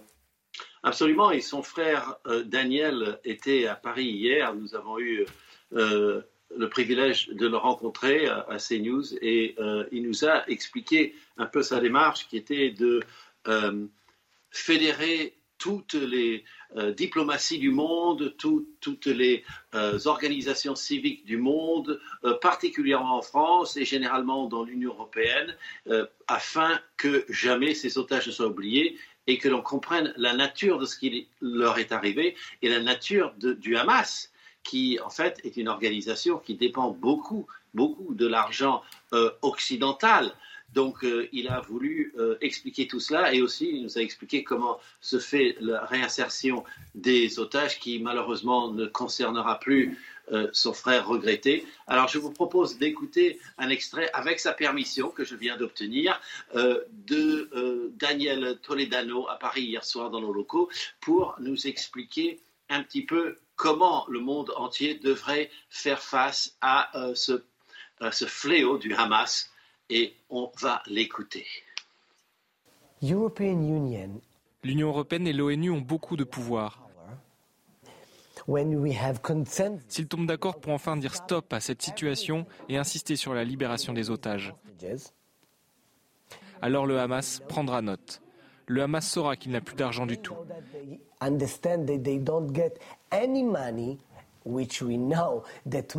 Et nous savons tous que cet argent vient de tous les contribuables français, que cet argent va directement au Hamas.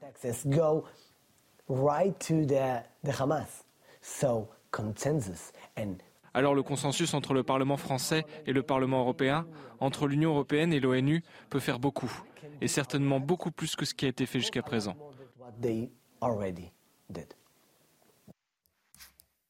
Et vous voyez donc que euh, Daniel a ce ton euh, rationnel, décidé, humaniste, quand la plupart des familles des euh, otages, qui étaient des familles très libérales tout autour euh, de la bande de Gaza qui ont été, euh, ironiquement, c'était eux qui ont été euh, visés, eux qui essayaient d'avoir des relations avec les gens de Gaza. Donc voilà comment ils abordent la chose. Il n'y a pas trop de pensée de vengeance, mais il faut en finir avec le Hamas et il y a plusieurs moyens, donc le moyen de l'argent. Et donc voilà, c'est assez triste puisqu'il ne savait pas, lui, si son frère était mort ou vivant et nous avons maintenant la triste confirmation. Merci beaucoup Harold Diman. Harold Diman en, direct avec nous ce matin. Philippe Juvin, on va parler du projet de loi immigration. Euh, je voulais vous entendre sur euh, ce qu'on vient d'entendre. Déjà un commentaire. Le commentaire, c'est que on a des Français qui ont été pris en otage par un groupe terroriste et euh, j'attends toujours la cérémonie d'hommage et de soutien public à quelques députés de droite, de gauche, de la majorité de l'opposition. Nous avons parrainé des otages. Moi, j'ai parrainé deux petites filles de trois mois. Trois mois hein, Otages. Euh, dans un silence absolu. Euh, nous sommes euh, tous assez déçus de ce silence assourdissant des autorités. La réaction des autorités françaises n'est pas au niveau? Quand on a plusieurs Français, parce qu'on dit franco-israélien, franco-israélien, il y a franco dedans, ce sont des Français, on attend des autorités qu'elles soutiennent publiquement, bruyamment, leurs otages. Et encore une fois, nous trouvons que les familles ont été un peu abandonnées à leur sort, au moins médiatiquement. En sous-main, je ne sais pas ce qui se passe, bien sûr. Mmh. Oui, donc c'est vraiment très décevant. Philippe Juvin, euh, le projet de loi immigration et les tractations, les négociations pour euh, tenter de trouver un, texte qui euh, convient à peu près à tout le monde. Les républicains veulent le texte du Sénat, hein, le texte qui était sorti du, du, Sénat, rien que le texte du Sénat, mais sont quand même prêts à quelques concessions? Non, mais de toute façon, dans la vie politique, on voit bien que comme il n'y a pas de majorité absolue, personne n'a la majorité mmh. absolue, au Sénat, à l'Assemblée, il faut forcément des compromis. Sur quoi? Mais le texte de base, ça doit être le texte du Sénat, parce que sinon, euh, ça ne sert à rien. Bah, sur quoi? On, verra. Il y a une commission mixte paritaire qui se réunit lundi. Oui, mais euh, il y a une préparation. Il y a une préparation. Euh, la première ministre a reçu, a reçu Eric Ciotti, Retailleau et Marlex, Annie Genevard. nous, nous pensons que c'est un tout. Euh, il y a peut-être quelques dispositions qui auraient été euh, arrêtées par le Conseil constitutionnel pour des raisons de droit. Peut-être que c'est là-dessus qu'il faut euh, réfléchir et c'est pas la peine peut-être de se battre sur des choses qui de toute façon auraient été retirées de la loi a posteriori. Vous pensez à l'AME? L'aide médicale d'État, en tout cas, l'idée n'est pas de supprimer l'aide médicale d'État, mais de réduire son périmètre et de le mettre à une moyenne européenne. Mais pour ça, nous voulons, s'il y a un accord là-dessus, il faudra qu'il y ait un engagement ferme euh, du, gouvernement de revenir ensuite avec une loi spécifique pour l'AME d'après la presse de, ce matin, lors de la réunion à laquelle vous faisiez allusion, donc hier matin euh, avec la, Première ministre, euh, Bruno Retailleau aurait appelé Gérard Larcher pour lui faire entendre la Première ministre qui s'engage à, réformer dans les mois qui viennent l'AME. Bah vous en savez plus que moi. Voilà. Alors ça, c'est le premier point. Mais je veux dire une chose. Une fois qu'on aura... Vous, vous, lui feriez confiance à la, à la Première ministre? Je pas... Oui, euh, si, moi, député... Elle vous dit on, va, on réformera plus tard l'AME moi, si, moi, si député, hum. je, je n'ai pas confiance. Si les Français n'ont pas confiance dans la parole de la Première ministre, c'est à, c'est à, c'est à, hum. jeter par la fenêtre. Donc euh, s'il y a un engagement, il y a un engagement. Mais ce que je veux dire, c'est que en commission mixte paritaire, nous allons défendre l'idée qu'il faut le texte du Sénat. Oui. Et aujourd'hui, la difficulté, elle est entre les sénateurs de la majorité et les députés de la majorité. Parce que je vous rappelle une chose, c'est que le texte du Sénat a été voté par les Républicains, bien entendu, mais il a aussi été voté par les sénateurs Renaissance du parti présidentiel. Mmh. Donc, ça serait très curieux que les députés du parti présidentiel euh, contredisent les sénateurs du parti présidentiel. deuxième point, ce texte, nous, nous voulons le faire aboutir dans la version durcie du Sénat, ça ne suffira pas. Il nous faut une modification de la Constitution C'est ce que nous avons demandé jeudi dernier, ce qui a été refusé par le gouvernement. Nous voulons modifier la Constitution. Pourquoi? Il y a une lettre envoyée au, président. Exactement, parce qu'aujourd'hui, euh, le risque, c'est que le législateur se voit contredit par le juge européen et français. Deuxièmement, nous voulons remettre en cause l'accord entre la France et l'Algérie de 68 parce que c'est un accord qui fait qu'aucune loi sur l'immigration ne s'applique aux Algériens. Et puis, quatrième point, il y a évidemment la question de l'Europe et Frontex, mmh. l'agence européenne, qui ne garde plus nos frontières qui est devenue une agence humanitaire, mais pas de garde frontière. Oui, mais euh, ça, ça c'est pas dans le texte. L'accord franco-algérien, c'est après. Mais je veux dire que euh, c'est une première étape. Hmm. Et nous, les Républicains, nous nous inscrivons dans la durée.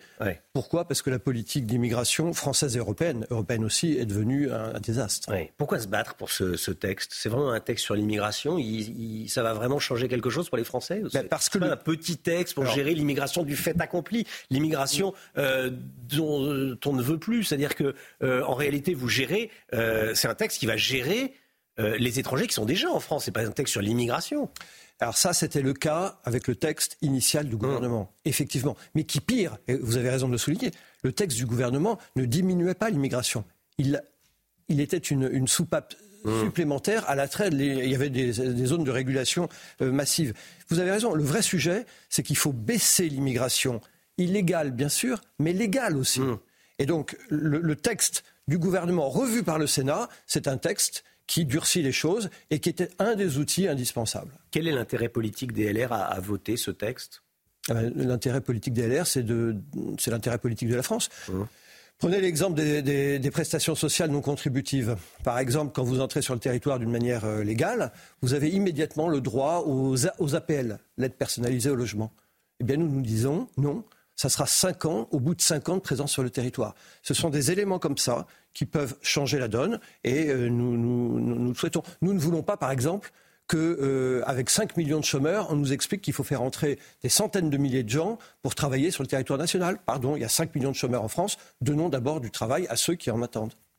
Philippe Juin, une dernière question. Si le texte ne passe pas, il n'y a, pas d'accord en CMP, en commission mixte paritaire, ou c'est pas voté euh, le lendemain, Gérald Darmanin peut rester à Beauvau ou pas? Euh, oui, enfin, moi, je, je, dissocie les deux. Vous savez, j'ai mmh. été député européen pendant dix ans et je sais une chose, c'est que dans toutes les démocraties matures, euh, où il n'y a pas de majorité absolue, il y a des accords mmh. entre la majorité et l'opposition. Et parfois, il n'y en a pas. Ce n'est pas un drame. Je le regretterais. Euh, mais s'il n'y a pas d'accord, l'indique, les gens comprennent une chose. Ce n'est pas à cause des républicains, c'est à cause de la majorité qui n'aura pas su être unie sur ce texte-là. Nous ne voulons pas d'un petit texte et nous ne voulons pas d'un texte qui aggrave les choses. Ça, c'est le texte du gouvernement. Le texte du Sénat, c'est-à-dire des républicains, va permettre de diminuer l'immigration légale et illégale. Merci beaucoup Philippe Juvin. Merci d'être venu ce matin sur le plateau de la, de la matinale de CNews. Nicolas Dupont-Aignan à 8h10 et le député Renaissance, Ludovic Mendes, à 8h30. On va continuer à parler de ce qui est en train de se, préparer. On verra si euh, la CMP euh, sera conclusive ou pas euh, lundi. Il y a même une réunion dimanche. D'ici là, les, téléphones vont chauffer, comme on dit. Hein. Merci beaucoup d'être venu ce matin sur le plateau de la matinale. 7h22, l'écho, l'économie dans un instant, la malbouffe, grande gagnante de l'inflation. Les prix augmentent. Et du coup, les Français achètent de plus en plus de produits de mauvaise qualité, il faut dire les choses. Euh, on va voir ça avec vous, euh, Lomi. A tout de suite. L'inflation a des conséquences sur notre alimentation. Avec des prix toujours plus élevés, les Français mangent de moins en moins bien le Guillaume. Oui, exactement, Romain. D'abord, ils mangent d'ailleurs de moins en moins euh, tout court hein, euh, en quantité, avec des prix alimentaires qui ont augmenté jusqu'à plus 25% en deux ans. Le nombre de produits mis dans les chariots a considérablement euh, diminué. C'est le cabinet Circana qui suit la consommation des, des ménages et les achats en grande surface qu'il dit. Sur un an, entre octobre 2022 et octobre 2023, sur 313 catégories de produits étudiés et suivis par l'Institut, 236 ont vu leur volume d'achat diminuer. On parle d'une baisse de la consommation alimentaire qui représente 6% en volume sur un an. C'est beaucoup. Hein. Imaginez, vous avez euh, aujourd'hui 6% de moins dans votre assiette euh, qu'il y a un an. Et effectivement, outre la quantité, la qualité des aliments s'est considérablement dégradée. C'est-à-dire? Eh bien, tous les produits n'ont pas vu leur volume reculer. Il y a même 77 catégories de produits alimentaires qui ont vu leur vente euh, progresser. Il s'agit essentiellement de produits transformés, ce qu'on appelle hein, euh, tout simplement de la malbouffe. Par exemple, les produits à base de volaille, vous savez, les, cordons bleus et les euh, nuggets, c'est moins cher que la viande de bœuf. Eh bien, eux, ils ont vu leur vente augmenter de 12,3%. Autre catégorie en hausse, tous les plats, les plats cuisinés déshydratés, lyophilisés, les, les nouilles chinoises par exemple, généralement très bon marché. Là, c'est plus 7,7% de vente. Et puis il y a aussi les chips. Alors les chips, leurs prix ont euh, littéralement euh, flambé. Hein. Il y a eu une hausse du coût de la pomme de terre et euh, de l'huile de tournesol. Et pourtant, les ventes de chips sont en hausse également, plus 5,5%. Peut-être parce que c'est un aliment qu'on n'a pas besoin de chauffer, donc ça ne nécessite pas euh, d'énergie. En hausse également, les ventes de pâtes à tartiner, plus 5,4%, et de pain de mie. Là, c'est sans doute parce que les Français, dans ce contexte, ont besoin de nourriture un peu doudou, hein, et rien de mieux qu'une tartine avec de la pâte à tartiner pour se consoler. Et pour les fêtes, les Français vont-ils quand même se faire plaisir Alors ça, malheureusement, c'est pas dit. Un sondage montre que 36% des Français prévoient de faire un repas plus simple pour limiter les dépenses au moment du réveillon. Il y en a même 17% qui comptent réduire le nombre d'invités pour maîtriser leur budget. La liste va pas être évidente à faire. Illustration de tout cela, ces dernières semaines, ce sont les produits de fête qui ont vu leur vente le plus euh, reculer. Les ventes de foie gras ont baissé de 29% et les ventes de champagne de 18% d'ici à ce que pour le réveillon, on sert des nuggets et de la pâte à tartiner, il n'y a qu'un pas. Hein. pas, en même, pas en même temps. Pas en même temps, non. C'est déjà pas très bon, donc en même temps, oh. c'est. Allez, non, plus sérieusement, effectivement, oui, c'est une vraie tendance et euh, c'est pour ça qu'il fallait en parler euh, ce matin. Ça a des conséquences, toutes cette, euh, ces hausses de prix sur la, la qualité de l'alimentation. Merci, Lomique. Le temps, et on commence avec la météo des neiges. Retrouvez votre programme avec Photobox Photobox, de nouvelles aventures nous attendent. La météo des neiges, les températures observées étaient bien basses dans les Pyrénées, notamment à Cauterets. Attention, pour une balade en station avant l'ouverture des pistes, le risque d'avalanche est élevé de niveau 3 à 4 sur 5. Encore 15 cm au moins de neige supplémentaire tombée ce jeudi à Courchevel, après les 8 cm du 13 décembre. Le risque d'avalanche reste important sur le relief alpin. Les températures étaient largement négatives à Tignes. Nous terminons par les menuires. 83 nouveaux centimètres de neige tombés ces dernières heures après les 68 cm mercredi avant la saison de ski à venir. C'était votre programme Avec Photobox. Photobox, de nouvelles aventures nous attendent. Le temps, Alexandra Blanc. Votre programme avec Groupe Verlaine. Rénovation globale avec aide de l'État pour améliorer la performance énergétique de votre logement. Groupeverlaine.com La météo avec vous, Alexandra, et un temps calme aujourd'hui grâce à qui? Eh bien, grâce à l'anticyclone, ma chère Chana, retour de cet anticyclone qui va donc nous protéger et qui va engendrer un temps plutôt calme, mais souvent nuageux, avec des températures qui vont légèrement baisser ce week-end. Alors, au programme ce matin, un temps nuageux sur les trois quarts du pays, excepté en Méditerranée, où là, le ciel est dégagé grâce au prix du Mistral et de la Tramontane. Et puis, dans l'après-midi, petit à petit, les nuages se dissipent. On aura localement quelques bandes brouillard sur la façade ouest, quelques nuages également en remontant vers la Lorraine et vers l'Alsace, maintien du vent en Méditerranée. Côté température, ça reste contrasté plutôt doux sur le Pays Basque avec 10 degrés ce matin contre 2 petits degrés à Nancy ou encore à Dijon. Et dans l'après-midi, la douceur se maintient encore, soit encore sur la côte d'Azur avec 17 degrés contre seulement 7 degrés à Nancy ou encore du côté de Rodez. C'était votre programme avec Groupe Verlaine, installateur de panneaux photovoltaïques garantie à vie avec contrat de maintenance. Groupe Verlaine, le climat de confiance. C'est News, il est 7h30. Merci d'être avec nous. À la une ce matin, immense peine à l'annonce par les forces armées israéliennes du décès de notre compatriote Elia Toledano. C'est ce qu'a écrit Catherine Colonna, la ministre des Affaires étrangères, à l'annonce euh, par l'armée israélienne de la mort de cet otage du Hamas franco-israélien. Il avait 28 ans. Le colonel Olivier Rafovitz, porte-parole de l'armée israélienne, sera en direct avec nous. Plus d'une femme sur quatre renonce à sortir seule de chez elle. Des chiffres inquiétants sur l'insécurité en France dans une étude du ministère de l'Intérieur. Alors depuis ce matin, nous vous posons la question, est-ce que vous vous sentez assez en sécurité en France? On va diffuser vos réponses dans un instant. Huit individus suspectés d'être liés au Hamas ont été arrêtés en Europe. Ils sont soupçonnés d'avoir préparé des attentats terroristes sur le sol européen. Claude Moniquet, spécialiste du terrorisme et des questions de renseignement, sera avec nous pour en parler. Un des quatre derniers otages français a été tué par le Hamas. Il s'agit d'Elia Toledano, jeune homme de 28 ans qui avait été enlevé pendant la rave party le 7 octobre dernier avec son ami Miachem. Tzal annonce ce matin que sa dépouille a été rapatriée en, Israël. Olivier Rafovitz, porte-parole de l'armée israélienne, est en direct avec nous. Eh, bonjour Olivier Rafovitz, merci d'être avec nous. Qu'est-ce que vous pouvez nous, dire sur euh, les circonstances de la découverte du corps d'Elia Toledano?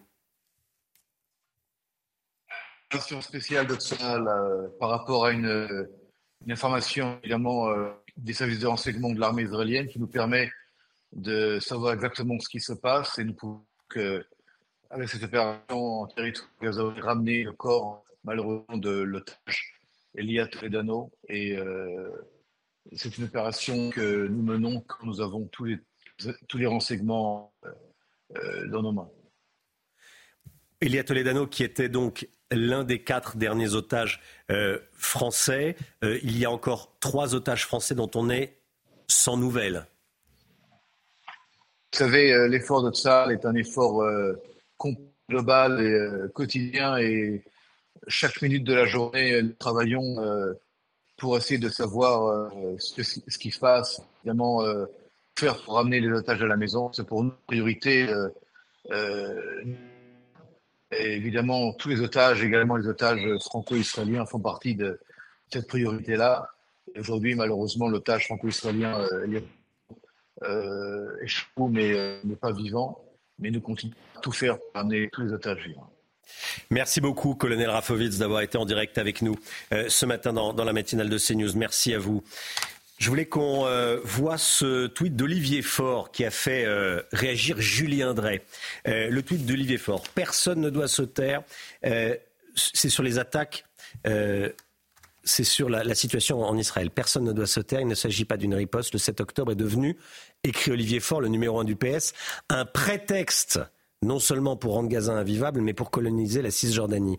Euh, les attaques du 7 octobre seraient, d'après le numéro 1 du Parti socialiste, devenues un prétexte pour Israël pour rendre Gaza euh, invivable. C'est ce qu'écrit le numéro 1 euh, du, du, Parti socialiste. Réaction de Julien Drey, honte à Olivier Faure, que je ne le croise pas, écrit bon, en langage parlé Julien Drey.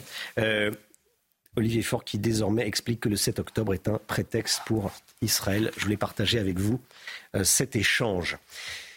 Huit individus suspectés d'être liés au Hamas ont été arrêtés en Europe. Ils sont soupçonnés d'avoir préparé des attentats terroristes dans le but de tuer des civils sur le sol européen, Chana. Hier, plusieurs euh, coups de filet ont été réalisés en Allemagne, au Danemark et aux Pays-Bas. Claude Moniquet, spécialiste du terrorisme et des questions de renseignement, était euh, en direct avec nous dans la matinale ce matin. Selon lui, on ignorait que le Hamas avait des liens en Europe. Écoutez. Ce que les Allemands nous disent du groupe qui a été arrêté à Berlin, c'est que ces gens avaient été commissionnés par des, dirigeants de la branche armée du Hamas vivant au Liban pour récupérer en Allemagne un stock d'armes enterré déjà il y a un certain temps, donc en vue de préparer des attentats. Et ça, c'est très nouveau. D'abord, on ne savait évidemment pas que le, Hamas avait des armes en Europe.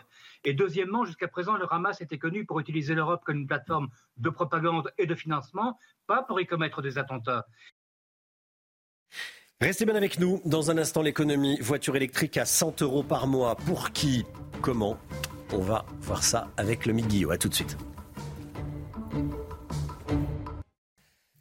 C'est nous, il est 7h38. Tout d'abord, le point info avec vous, Chana Lousteau, tout ce qu'il faut savoir dans l'actualité ce matin. Et on commence avec cette information qui nous vient d'Israël.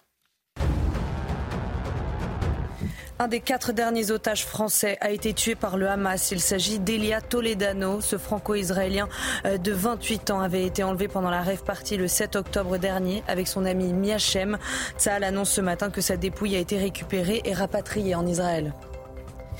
L'Europe donne son feu vert aux négociations pour faire entrer l'Ukraine dans l'Union européenne. Volodymyr Zelensky est ravi. Le Premier ministre hongrois un peu moins. Viktor Orban est contre cette adhésion. Il n'a pas usé de son droit de veto. En revanche, il s'est opposé cette nuit à une nouvelle aide de 50 milliards d'euros pour Kiev. Et puis en France, plus d'une femme sur quatre renonce à sortir seule de chez elle pour des questions d'insécurité. C'est ce que révèle une grande étude menée par le ministère de l'Intérieur. Autre chiffre marquant, en Ile-de-France, un quart des habitants se sentent en insécurité. La moitié des Français redoutent d'être cambriolés, 40% craignent d'être victimes d'une agression physique et 38% de vol ou de raquettes.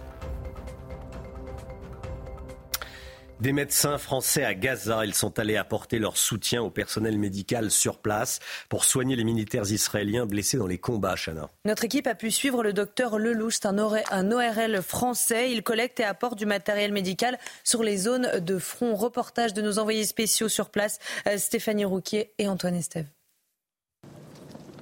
Le docteur Lelouch nous donne rendez-vous dans un ancien hangar agricole, au milieu d'un kibbutz, transformé en camp retranché, à la frontière avec Gaza. La zone de guerre est toute proche. Il est venu livrer du petit matériel pour les soldats. Ce sont des dons d'associations françaises. On leur apporte euh, certaines choses dont ils ont besoin, euh, certains médicaments parfois, euh, des attelles, des, choses qui, qui servent en plus de ce qu'ils ont déjà. Le petit plus du jour, c'est ce sac médical conçu spécialement pour les zones de combat.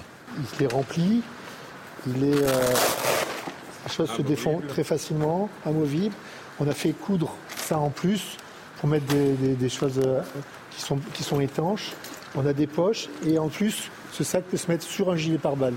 Ce qui a auparavant été compliqué pour un, pour un médecin d'avoir son, sa trousse, son gilet, son gilet pare-balles, son casque. Là, avec ça, il peut tout faire. Deux équipes médicales rentrent de la bande de Gaza. Ils ont évacué plusieurs blessés sur place. Il y a des endroits où on ne peut pas sortir les blessés, même avec des véhicules légers. On doit attendre des hélicoptères, on doit attendre des, véhicules blindés pour sortir les blessés. Et on amène notre savoir-faire ici aussi. Là pour, euh, euh, le bien-être de nos soldats. Les échanges de tirs et les explosions dehors, de l'autre côté de la frontière, nous rappellent la proximité des combats. Les équipes de l'adjudant Shalom se rendent dans Gaza au moins deux fois par jour. Ils doivent assurer leur propre sécurité. En début de semaine, ils ont dû riposter face à une attaque de commando du Hamas, cachée dans un tunnel. Ici, le soignant est un soldat, avant tout. Voilà, l'économie à présent, l'économie avec vous, le Guillot, la voiture électrique à 100 euros par mois. À partir du 1er janvier, il sera possible d'obtenir une voiture électrique pour 100 euros par mois. Qui est concerné par cette offre? Attention, c'est sous condition. Et comment est-ce que ça va fonctionner? Expliquez-nous. Alors on peut rappeler qu'on parle de leasing social et il y a deux mots importants. D'abord leasing, hein, il ne s'agit pas euh, d'acheter une voiture pour 100 euros par mois mais de la louer. Et puis social, ensuite, vous le disiez Romain, l'offre est réservée aux ménages les plus modestes. Un site lancé aujourd'hui permet de savoir si vous êtes éligible éligible à cette offre.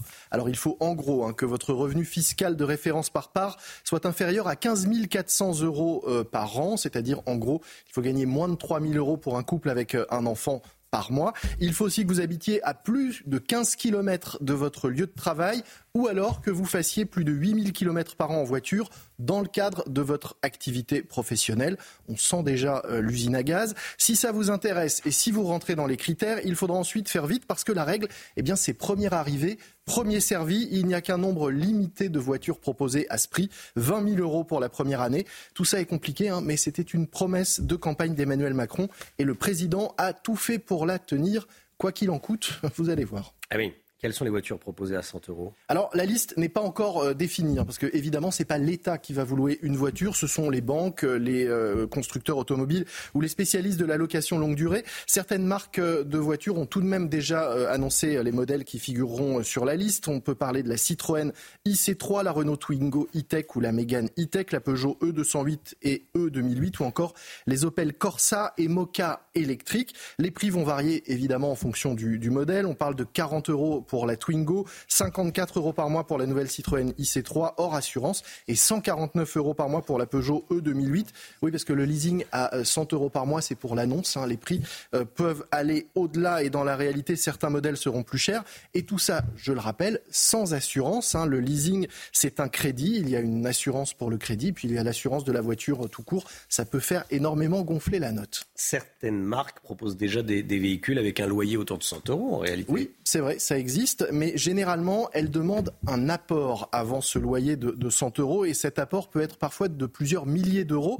Là, pas besoin d'apport. Enfin, c'est pas magique, hein, pas besoin d'apport pour le bénéficiaire, mais évidemment tout cela a un coût et c'est l'État qui va euh, payer et financer l'équivalent de cet apport. C'est quand même 13 000 euros par véhicule multiplié par 20 000 bénéficiaires. Je vous laisse faire le, calcul, enfin je l'ai fait quand même. Ça fait 260 millions d'euros en 2024, sans compter le coût de la borne de recharge. On parle de 1100 euros par installation. Là encore, l'État peut mettre la main à la poche et financer jusqu'à 500 euros par crédit d'impôt. On parle donc là de dizaines voire centaines de millions d'euros de coûts pour l'État pour financer 20 000 voitures électriques sur 1,6 million de voitures et de véhicules neufs vendus en France chaque année. Le tout pour une location de 3 ans seulement et pour des, bénéficiaires qui seront quasi tirés au, sort, hein, puisque je vous rappelle, il n'y en aura pas pour tout le monde. Mais bon, que voulez-vous hein, euh, C'est le coût d'une promesse tenue ce qu'on pourrait peut-être appeler un caprice présidentiel. Peut-être, effectivement, ça coûte une fortune. c'est un gadget. Bah, ça semble disproportionné mmh. pour euh, le résultat. Donc 20 000 voitures et 13 000 euros par voiture, c'est énorme. Merci beaucoup. Merci, Lomi Guillaume, de nous décortiquer euh, ce type d'informations. Euh, en France, une femme sur quatre renonce à sortir de chez elle pour des raisons d'insécurité. En Ile-de-France, un quart des habitants se sentent en insécurité. Je vous, appelle à, je vous invite à témoigner depuis le début de la, matinale en flashant le QR code qui apparaît à, l'écran. Voici vos réponses, voici vos témoignages. Euh, notamment à cause des hommes euh, qui n'ont aucune éducation. Et avec euh, Darmanin au gouvernement, ça n'aide en rien. La police est inefficace, nos, services sont inefficaces, la parole de la femme n'est pas prise en compte. La justice pour les femmes en France, c'est un gros point d'interrogation. J'ai que 22 ans et, et je me sens pas en sécurité dans mon pays. Et oui, j'ai peur les matins même euh, dans les petits villages, euh, maintenant on a peur. Je trouve que on est en insécurité euh, partout maintenant. En effet, en réalité, j'ai peur de sortir, oui, avec mon mari, pour la peur de la violence et des guet-apens, surtout ici sur Béziers. Je demande aux politiques, s'il vous plaît, de mettre un peu plus de police, s'il vous plaît, au moins que nous serons plus en sécurité, surtout ces périodes-là d'année. Le 13 juillet 2023, j'ai subi un vol à l'arraché avec agression violente. On m'a été, on m'a projeté contre une clôture.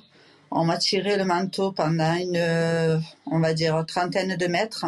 J'ai fini à l'hôpital avec le col du fémur brisé, l'ange complètement changé. 20 jours à l'hôpital, ce qui m'a valu euh, ben, d'être euh, complètement handicapée puisque je ne peux plus rien faire de moi-même et euh, personne ne s'occupe de moi. Voilà les témoignages. C'est ça la, réalité. En fait, il suffit de, de, vous demander de, témoigner et ça tombait, ça tombe. Il y a énormément de, témoignages. Beaucoup de femmes, c'est d'ailleurs l'information que je vous donne, hein. une femme sur quatre qui renonce à sortir de chez elle seule pour des questions euh, d'insécurité, pour des, qui redoutent de se, faire, euh, de se faire agresser. Vos témoignages, vous continuez à flasher le QR code qui est à l'écran et vous enregistrez vos, vos réactions. À Avignon, un étranger en situation irrégulière est suspecté d'avoir violé une adolescente de 14 ans. Selon une information de CNews, cet homme âgé de 30 ans est de nationalité algérienne. Il est accusé d'avoir tenté de violer une jeune femme de 23 ans lundi dernier avant d'amener de force une collégienne dans un squat et de la violer, Chana?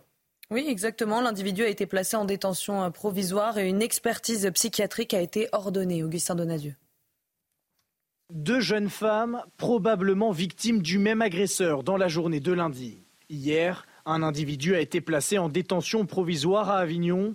Il est accusé d'avoir tenté de violer une jeune femme de 23 ans qui venait de déposer ses enfants à la crèche. Selon les premiers éléments de l'enquête, il l'aurait emmenée dans une ruelle sous la menace d'un couteau en réclamant un rapport sexuel. C'est alors qu'un passant l'aurait fait fuir. Mais quelques instants plus tard, l'homme aurait emmené de force une jeune fille de 14 ans dans un squat avant de la violer. L'homme interpellé est un Algérien âgé de 30 ans, en situation irrégulière sur le territoire. Il n'était pas connu de la justice, mais avait été contrôlé quelques jours plus tôt par les forces de l'ordre sur un point de deal. Une obligation de quitter le territoire lui a été remise le 12 décembre dernier. Le téléphone de la jeune mère agressée a été retrouvé sur lui par les policiers. C'est News, restez bien avec nous. Dans un instant, comment la France pourrait s'affranchir de la Cour européenne des droits de l'homme? On va voir ça avec Paul Sugy dans euh, le point de vue de Paul Sugy, l'édito politique. A tout de suite. La politique avec vous, Paul Sugy. En début de semaine, le Conseil d'État a ordonné au ministre de l'Intérieur de faire revenir un étranger radicalisé, fiché S, pour son adhésion à l'islamisme. Ça fait beaucoup réagir, évidemment. On en parle sur CNews, bien sûr. Euh, une fois de plus, les juges ont plus de pouvoir qu'un ministre, Paul? Oui, c'est ce fameux Ouzbek. Hein, on en a quand même pas mal parlé, effectivement, parce que la décision euh, est, assez, euh, est assez rare, il faut bien le dire. C'est-à-dire que c'est une décision où le juge ordonne au ministre de l'Intérieur, même pas grand monde qui peut ordonner quelque chose à un, ministre, euh, ordonne au ministre de l'Intérieur de prendre toute mesure utile afin de permettre le retour donc de cet étranger ouzbek qui avait été expulsé dans son pays. retour donc qui est motivé par le fait qu'il encourrait en Ouzbékistan des risques de torture ou de traitement inhumain. Donc le juge administratif a rappelé en fait une décision qui avait été prise par la Cour européenne des droits de l'homme et que le ministre de l'Intérieur avait décidé de ne pas respecter. Donc ici, là, ce que le juge national fait, c'est de rappeler qu'en fait le droit européen émis par la Cour européenne des droits de l'homme, eh bien, est contraignant. Cette idée est parfois un peu discutée, mais non, non, quand la CEDH dit quelque chose, là, le Conseil d'État dit il faut euh, s'y tenir. Donc ça veut dire qu'il y a bien une supériorité du droit international qui découle des traités, et notamment en l'occurrence là le traité sur la Convention européenne des droits de l'homme, qui s'impose euh, au droit français, quelle que soit par ailleurs la volonté, les motivations du ministre. Ici, on parle d'une personne qui était radicalisée, fichée S, connue pour sa proximité avec la mouvance islamiste. Ça justifiait aux yeux du ministre, mais il faut bien le dire aux yeux de l'opinion aussi, le fait de euh, l'expulser. Mais le juge dit non, non, vous n'avez pas le droit de le faire. Alors, il faudrait sortir de la CEDH bah, C'est le débat qui est ravivé évidemment par euh, cette décision. Hein. Mais euh, si vous voulez, la, sortie de la CEDH, c'est une idée qui est délicate. Au Royaume-Uni, elle commence à faire son chemin. Rishi Sunak l'avait dit à plusieurs reprises, euh, le Premier ministre britannique. Il faut un second Brexit, c'est-à-dire sortir de la CEDH. En réalité, ça veut dire sortir du Conseil de l'Europe. Savez qu'il y a deux grandes institutions européennes, l'Union européenne et le Conseil de l'Europe. Le Royaume-Uni a quitté déjà l'Union européenne. S'il veut ne plus être soumis à la CEDH, il quitterait aussi le Conseil de l'Europe. En France, en fait, aucun grand parti ne propose l'idée telle qu'elle. Euh, personne ne dit il faut sortir du Conseil de l'Europe. Simplement, euh, les politiques préfèrent dire, surtout à droite, il faudrait s'affranchir de la Cour européenne des droits de l'homme. Alors, il faut voir exactement ce que cette idée recouvre. Là, par exemple, les Républicains ont soumis une proposition de loi constitutionnelle dont ils ont rappelé le contenu à Emmanuel Macron dans une lettre ouverte. Ce qu'ils disent notamment, c'est de euh, faire en sorte de protéger des mesures législatives, c'est-à-dire c'est des éléments de la loi et pour lesquels la Constitution dirait cela, ils prévalent sur les traités internationaux et donc notamment sur euh, la Convention européenne des droits de l'homme. C'est un peu schizophrénique. Ça voudrait dire que le droit français dit ça c'est plus important que les traités, mais par définition quand on signe un mmh. traité, c'est forcément supérieur au droit national. Mais enfin, ça aurait au moins pour effet de faire en sorte de protéger certaines mesures, notamment en matière d'immigration, d'asile et donc d'expulsion. Alors, qu'est-ce que la France attend pour le faire? Ben, Il faudrait euh, du courage et, euh, et, aussi un peu de volonté. Euh, par exemple, quelque chose qu'on pourrait faire directement, c'est pour taper un peu du poing sur la table par rapport au Conseil de l'Europe et à la Cour européenne des droits de l'homme. Vous savez, il y a un juge français qui siège à la CEDH et qui doit à chaque fois participer aux décisions qui concernent la France. La France propose un nom pour, euh, pour que la Cour ensuite nomme ce juge. On pourrait faire la politique de la chaise vide. C'est ce que propose euh, un professeur d'Assas, Guillaume Drago, qui avait un peu réfléchi à ça. C'est-à-dire, en gros, dire la France ne propose personne pendant un moment, ça bloquerait toutes les affaires en cours et ça serait une manière de manifester un vrai désaccord. Et donc, ensuite, eh bien, c'est politique de dire euh, on voudrait que les choses évoluent un peu plus dans notre sens. Pour que ça soit envisageable, il faudrait déjà qu'il y ait une volonté. Et c'est vrai que euh, Emmanuel Macron joue un jeu trouble. Il laisse Gérald Darmanin, son ministre de l'Intérieur, venir dire sur ce plateau, euh, un soir de semaine, euh, vous savez, moi je vais tout faire pour ne pas respecter la, les décisions de la CEDH. Ça paraît très courageux et vos téléspectateurs se disent, ouais, il y a une vraie décision politique derrière. Et dans le même temps, Emmanuel Macron nomme comme ambassadeur auprès du Conseil de l'Europe Papendiaï cet été, euh, le, nouveau poste qu'il lui a trouvé, c'est d'être euh, représentant permanent de la France auprès du Conseil de l'Europe. C'est quand même pas franchement le signe d'une volonté de raffermissement de la euh, politique française par rapport notamment à la CEDH. Donc c'est chaud et froid d'un côté, il faut faire avec ça, mais ce n'est pas l'indice d'une vraie volonté politique. Paul Sugy, merci beaucoup Paul. 8h10, soyez là. On sera avec Nicolas Dupont-Aignan, présidente de Boula France, député de l'Essonne. On va parler du projet de loi immigration, bien sûr. On va parler également de cette étude euh, du ministère de, l'Intérieur sur les Français qui ont peur. Hein, il n'y a pas d'autre mot. En France, une femme sur quatre renonce à sortir de chez elle parce qu'elle a peur pour des problèmes d'insécurité. En Ile-de-France, un quart des, habitants euh, ressentent cette peur. Euh, et vous euh, vous, pouvez témoigner. Vous avez entendu les témoignages il y a quelques instants. Voilà, QR code, vous connaissez le principe, vous flashez le QR code, vous enregistrez une vidéo et vous passez à l'antenne. Il est 7h57, tout de suite c'est le temps. Alexandra Blanc. Votre programme avec Groupe Verlaine. Rénovation globale avec aide de l'État pour améliorer la performance énergétique de votre logement. Groupeverlaine.com La météo avec vous, Alexandra, avec quatre départements en vigilance ce matin. Oui, en effet, quatre départements pour le risque de crue, principalement sur le centre-ouest, notamment la Gironde ou encore la Dordogne, où les cours d'eau ont littéralement débordé hier et avant-hier. On a eu de fortes précipitations, parfois l'équivalent d'un mois et demi de pluie tombée en seulement deux, trois jours hein, sur ces régions-là. Et donc, conséquence, les cours d'eau débordent, mais la décrue est lente, bien trop lente. Alors, on ne prévoit pas de précipitations aujourd'hui, mais en tout cas, le temps que ça se fasse, eh bien, ces quatre départements restent placés sous surveillance. Alors, au programme aujourd'hui, Retour de l'anticyclone et donc conséquence, le temps reste très nuageux ce matin sur les trois quarts du pays, sans précipitation, mais un ciel bouché, un ciel bâché, puisque vous le savez, l'anticyclone d'hiver a tendance un petit peu en quelque sorte à plaquer les nuages au sol. C'est pourquoi le temps reste nuageux. On a également quelques flocons de neige sur l'ouest des Pyrénées, puis du grand beau temps autour du golfe du Lion, avec néanmoins le renforcement du Mistral et de la Tramontane. Dans l'après-midi, petit à petit, les nuages vont se dissiper. On va retrouver un temps relativement lumineux, notamment sur la façade ouest ou encore le Pays Basque, même si les brouillards resteront assez nombreux à l'intérieur de la Bretagne, près des côtes de la Manche ou encore en allant euh, vers le nord-est, toujours du vent en Méditerranée et du grand beau temps. Ça y est, retour du soleil si vous êtes à la montagne, notamment sur les Alpes du Nord ou encore les Alpes du Sud. Les températures, les températures, elles restent contrastées ce matin. Alors, c'est pas vraiment froid pour la saison. Ça reste relativement doux avec 11 degrés en moyenne du côté de Perpignan ou encore 3 à 5 degrés entre Limoges et Clermont-Ferrand. Quelques petites gelées ce matin du côté du Puy-en-Velay. Dans l'après-midi, les températures baissent un peu. Elles vont finalement petit à petit retrouver des niveaux conformes au normal de saison. 7 degrés à Nancy cet après-midi, 12 degrés pour la pointe bretonne, 9 degrés en moyenne à Lyon. Là, c'est conforme au normal de saison, tandis que vous aurez 17 degrés à Nice ou encore du côté d'Ajaccio, où là, évidemment, le soleil sera de nouveau au rendez-vous. Alors, pour votre week-end, concrètement, à quoi doit-on s'attendre? Patate anticyclonique, retour de l'anticyclone, et donc un temps calme en perspective, souvent nuageux le matin, maintien du Mistral et de la Tramontane, très brumeux dimanche après-midi sur les régions du nord où l'on ne verra pas beaucoup de soleil. Côté température, elles vont retrouver des niveaux conformes au normal de saison. Et puis lundi, un temps un petit peu plus mitigé, on en reparlera évidemment. C'était votre programme avec Groupe Verlaine, installateur de panneaux photovoltaïques garantie à vie avec contrat de maintenance. Groupe Verlaine, le climat de confiance. Il est bientôt 8 heures. Vous regardez la matinale de CNews à la une ce matin, cette immense peine, immense peine à l'annonce par les forces armées israéliennes du décès de notre compatriote Elia Toledano. Ce sont les mots de Catherine Colonna, la ministre des Affaires étrangères, à l'annonce par Tsahal de la mort de cet otage franco-israélien, Elia Toledano, qui avait 28 ans. Il avait été fait otage par le Hamas lors de l'attaque sanglante du 7 octobre. Antoine Estève sera en direct avec nous dans un instant avec Stéphanie Rouquier. Un deal serait peut-être possible dans les négociations euh, sur le projet de loi immigration. Avant la CMP, la commission mixte paritaire de lundi, le gouvernement et les républicains continuent de, de négocier dans ce but. On va en parler avec vous. Gauthier Lebret. L'Europe donne son feu vert aux négociations pour faire rentrer l'Ukraine dans l'Union européenne. On n'est qu'au début du processus, mais cela suscite déjà beaucoup de réactions. Vous allez voir. Un des quatre derniers otages français a été tué par le Hamas. Il s'agit d'Elia Toledano, ce jeune franco-israélien de 28 ans qui avait été enlevé pendant la rave party du 7 octobre dernier avec son ami Miachem. Immense peine, écrit la ministre française des Affaires étrangères. Nous partageons la douleur de sa famille et de ses proches. On rejoint tout de suite notre envoyé spécial à Tel Aviv, Antoine Estève, avec Stéphanie Rouquier. Antoine, ça a récupéré et rapatrié la dépouille d'Elia en Israël.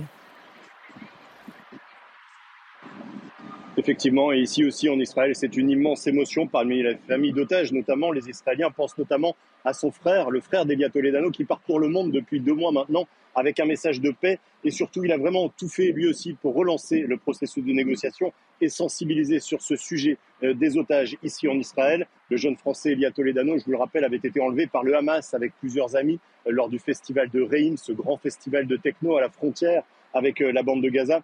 Son corps a été retrouvé lors d'une opération des forces spéciales entre les villes de Canyones et de Gaza City. Une très grosse opération d'ailleurs qui en donne plusieurs autres. À l'heure actuelle, il y a des fouilles dans plusieurs sites de la bande de Gaza qui auraient pu héberger, accueillir des otages retenus par le Hamas. Effectivement, des informations risquent de tomber encore dans les prochaines 48 heures. C'est en tout cas euh, ce que nous disent plusieurs sources militaires ici en Israël.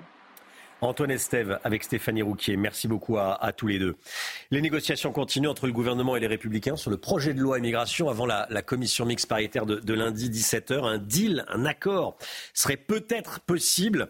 Gauthier Lebret, il y aurait un accord sur l'AME, l'aide médicale d'État? Oui, vous savez que l'AME a été supprimée par les sénateurs et transformée, les sénateurs LR, et transformée en aide médicale euh, d'urgence. Donc effectivement, hier matin, Elisabeth Borne recevait une nouvelle fois les ténors des Républicains et lors de cette réunion, il y aurait eu un accord autour de l'AME. Elle a dit, en gros, Républicains, on retire euh, la suppression de l'AME euh, du texte de euh, Gérald Darmanin et en échange, on va la réformer dans les semaines à venir. Alors Bruno Retailleau, président des sénateurs LR, a appelé Gérard Larcher, selon le Parisien, lors de cette réunion qui n'était pas présent, l'a mis en haut-parleur et lui a dit écoute Gérard, écoutez Monsieur le Président du Sénat, Elisabeth Borne s'engager à ce qu'on réforme l'AME dans les semaines à venir. Il y a deux autres points de tension où le gouvernement aimerait bien un deal avec LR parce que c'est des lignes rouges pour la majorité relative Renaissance à l'Assemblée nationale. C'est euh, le code de la nationalité. Les républicains ont durci euh, ces règles pour euh, eh bien qu'on obtienne plus difficilement la nationalité française à l'avenir. Pareil pour les prestations sociales, sauf que là, visiblement, les LR n'ont pas du tout envie de céder. Alors les républicains, ça leur suffit pas de parler à Elisabeth Borne. Ils ont aussi écrit une lettre au président de la République pour mettre en avant leur réforme de la Constitution. Et puis sachez que selon un sondage Odoxa pour le Figaro,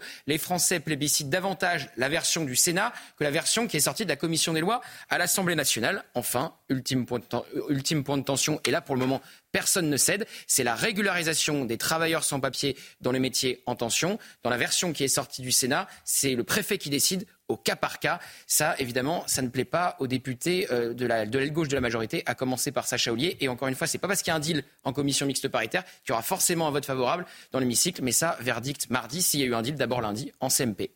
En, voilà, en commission mixte. Merci beaucoup, euh, merci beaucoup Gauthier.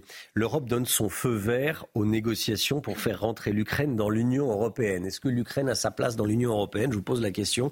Volodymyr Zelensky, le président ukrainien, lui est ravi. Le, Premier ministre hongrois Viktor Orban, euh, qu'on dit proche du Kremlin, proche de Poutine, un peu moins. Oui, il faut rappeler que Victor Orban est contre euh, cette adhésion. Alors, il n'a pas usé de son droit de veto. En revanche, il s'est opposé cette nuit à une nouvelle aide de 50 milliards d'euros pour Kiev. Les informations de Marine Sabourin. La classe politique ukrainienne parle d'un jour historique. Pour la première fois hier, les dirigeants européens ont réussi à se mettre d'accord sur l'ouverture de négociations d'adhésion avec l'Ukraine. Si le Premier ministre hongrois s'opposait largement à cette décision qu'il jugeait désastreuse pour l'avenir de l'UE, il a cette fois décidé de s'abstenir. Je pense que pour cette rencontre, nous avons fait un grand pas dans la bonne direction et puis nous avons surpris tout le monde parce que nous avons pu, en un temps record, prendre une décision très forte sur l'élargissement en général et en particulier sur l'Ukraine. Uh, de son côté, le président ukrainien souligne une victoire pour l'Ukraine et pour toute l'Europe. Nous avons pris la décision d'entamer les négociations d'adhésion à l'Union européenne. C'est un travail considérable que d'intégrer l'État, toutes les institutions, toutes les normes, tout cela à l'Union européenne. Mais nous y parviendrons. En revanche, les dirigeants de l'UE n'ont pas réussi à convaincre la Hongrie de lever son veto à une nouvelle aide de 50 milliards d'euros en faveur de l'Ukraine, comprenant 33 milliards de prêts et 17 milliards de dons. Une nouvelle aide pourtant jugée cruciale à Kiev, au moment où une aide américaine de plus de 60 milliards de dollars reste bloquée au Congrès en raison de réticences d'élus républicains. Le sujet devrait revenir sur la table à l'occasion d'un nouveau sommet début janvier. C'est News, il est 8h06. Restez bien avec nous. Dans un instant, Nicolas Dupont-Aignan est l'invité de la grande interview CNews et Europe 1. C'est News, il est 8h12. Bienvenue dans la matinale. Tout de suite, c'est la grande interview de Nicolas Dupont-Aignan, président de Debout la France, député de, de l'Essonne. La grande interview sur CNews et sur Europe 1. C'est tout de suite. Bonjour Nicolas Dupont-Aignan. Bonjour Romain Desarmes. Merci d'être avec nous à la fois sur CNews et sur Europe 1. C'est votre grande interview, présidente de la France, députée de, de l'Essonne. On va commencer à, à parler, euh, cette interview en parlant évidemment du projet de loi euh, immigration et de la préparation de cette commission mixte paritaire de, de, lundi. Elisabeth Borne est en train de jouer les équilibristes pour trouver un accord sur le projet de loi immigration avant la CMP de lundi. Est-ce que le jeu en vaut la chandelle ou pas selon vous? Est-ce que ce texte mérite autant d'énergie ou pas? Ce texte amuse la galerie. Ce texte est mieux que rien, du moins la version du Sénat. Mais ce texte, pour être très franc, euh, ne réglera quasiment rien. Et je pèse mes mots. ce texte est une addition de petites mesurettes, mais qui ne traite pas la cause profonde de la submersion, et j'emploie le mot à dessein, de la submersion migratoire qui concerne la France, mais aussi toute l'Europe. Et pour deux raisons très simples, mais qui sont capables, je pense que tout le monde peut comprendre. À quoi sert de modifier la loi française quand ce sont des juges européens, des commissaires non élus, qui décident de qui entre chez nous? Donc la seule question que je répète, reconnaissez, au moins je n'ai pas changé d'avis, depuis des années, c'est que si on ne reprend pas la maîtrise nationale, c'est-à-dire le gouvernement français, le Parlement français, le peuple français, euh, des décisions concernant l'immigration, vous pouvez voter toutes les lois de la Terre. Quand vous avez une CEDH, vous en avez parlé tout à l'heure, ou quand vous avez pire, la Cour de justice de l'Union européenne, qui applique des directives qui vous obligent à ne pas expulser, ça sert à rien. Vous dites qu'il faut s'affranchir du cadre européen. Mais complètement. Mais, mais je vais vous donner un exemple parce qu'il faut être mmh. précis. Parce qu'en en fait, depuis le départ, j'ai vu M. Darmanin chez vous, chez Pascal Pro. Et là, les bras m'en tombent parce que vraiment, il y a un moment, on se demande si on est sur Terre ou euh, s'il nous prend pour des imbéciles. Euh, clairement, il y a une directive, je l'ai amenée, 16 décembre 2008, mmh. directive retour. Quand vous expulsez quelqu'un, vous n'avez pas le droit de l'expulser s'il y a des raisons familiales, s'il y a des raisons d'état de santé, s'il y a des enfants. Premier point. Ensuite, vous n'avez pas le droit, écoutez ça, de l'expulser sans lui donner un délai entre 7 et 30 jours. Alors vous allez me dire, bon, bon on l'arrête, on le met en prison et on attend le délai. Ah ben oui, mais vous oubliez un point. La directive retour interdit de l'incarcérer. Interdit de l'incarcérer. Et c'est pourquoi François Hollande avait supprimé le délit de séjour irrégulier. Alors, si vous ne pouvez pas incarcérer le clandestin et que vous devez lui donner un délai pour l'expulser, qu'est-ce qui se passe? Eh bien, le clandestin reste sur le territoire, il n'est pas idiot, il s'enfuit. Donc ça veut dire que, en fait, vous avez une directive retour qui a été signée en 2008. C'était qui en 2008 C'est un gouvernement de droite. Euh, ça a été appliqué par François Hollande, c'est appliqué par Gérald Darmanin. Ça veut dire qu'en fait, vous pouvez voter toutes les lois de la Terre. Si vous ne changez pas ça. La clé se trouve à, Bruxelles. La clé, c'est de mmh. dire nous récupérons nos frontières nationales, nous récupérons la maîtrise de nos procédures migratoires, nous disons stop à ce pacte migratoire européen qui a été signé par la France tout récemment et qui consiste à dire que si vous ne prenez pas les demandeurs d'asile, vous payez 20 000 euros par demandeur d'asile. Et ça veut dire que, en fait, c'est du grand cinéma tout ça. On amuse la galerie, on distrait les Français, on use les hommes politiques, on use les journalistes pour quasiment rien. Voilà la réalité. Sur le projet de loi immigration, le président de la République refuse le 49-3. Il dit qu'il n'y aura pas de 49-3. Il refuse également la, dissolution. C'est l'échec du en même temps pour vous Ce qui est en train de se passer? du mensonge. C'est pas le, le en même temps, c'est un terme très généreux hum. pour dire je vous mens droit dans les yeux, je vous raconte n'importe quoi, je vous prends pour des imbéciles et on peut Ça, c'est Macron qui ment, euh, Emmanuel Macron qui ment et qui, prend les Français Entre nous, Gérald Darmanin, tout le monde accable Gérald Darmanin. Mais Gérald Darmanin, au fond lui-même, je suis certain qu'il est lucide. Simplement, il a une mission impossible. Tu vas dire à la gauche que c'est un projet de gauche, tu vas dire à la droite que c'est un projet de droite, tu vas résoudre le problème euh, de l'islamisme, tu vas dire euh, qu'il faut interdire euh, les gens dangereux, et puis la Cour européenne des droits de l'homme t'oblige à récupérer un ouzbek dangereux. Mmh. Mais, mais moi, je vais dire aux Français une chose très simple.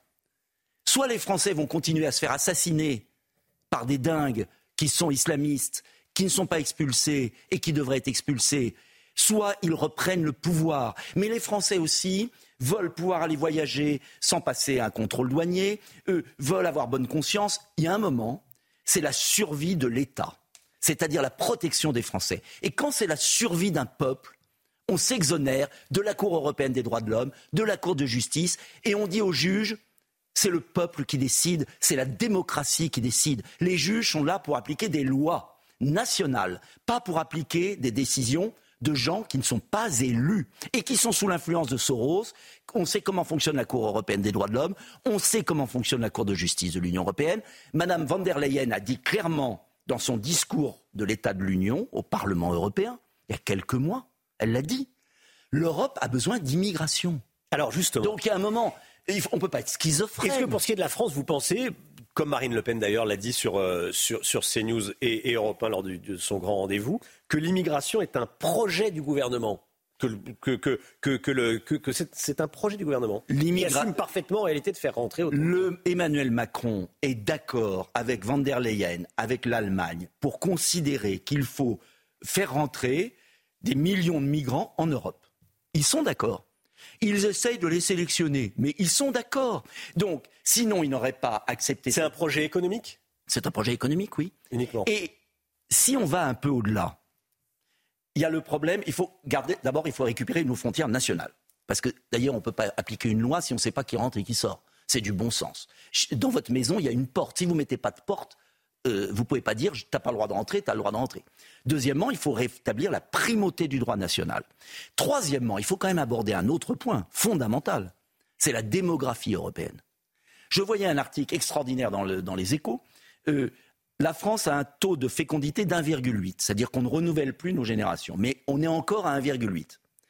L'Espagne, l'Italie sont à 1,2. Ça veut dire que la baisse de la population, et vous avez un continent africain de l'autre côté qui a une natalité exceptionnelle. Si il n'y a pas une politique nataliste en Europe forte pour inverser les choses, au moins égaliser, et on peut le faire en France, on l'avait fait c'est François Hollande et Emmanuel Macron qui ont détruit la politique familiale.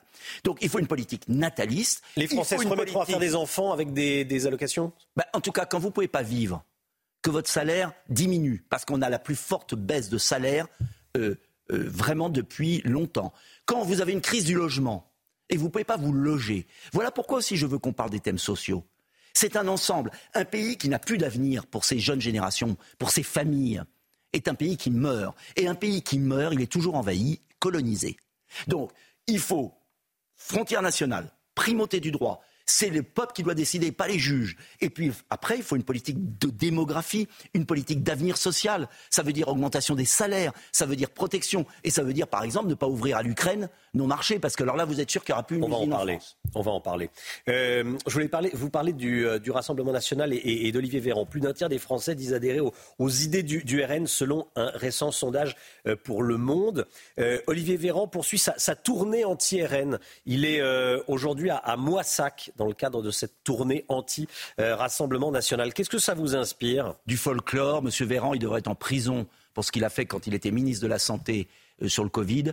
Euh, en tout cas, du moins, il devrait répondre à la justice. Alors, les leçons de Monsieur Véran, elles m'indiffèrent complètement. Et je vais vous dire, les Français qui ne peuvent pas mettre de l'essence dans leur voiture, qui ne peuvent pas se chauffer, qui ne peuvent pas manger, euh, un tiers des Français se privent d'un repas, ou du moins se limitent sur la nourriture. On en est là aujourd'hui. Alors, vous savez, le Tour de France de M. Véran m'indiffère totalement. D'ailleurs, plus il circule, plus les Français vont le fuir. Je ne suis pas inquiet là-dessus. Le vrai problème n'est pas là, pardonnez-moi.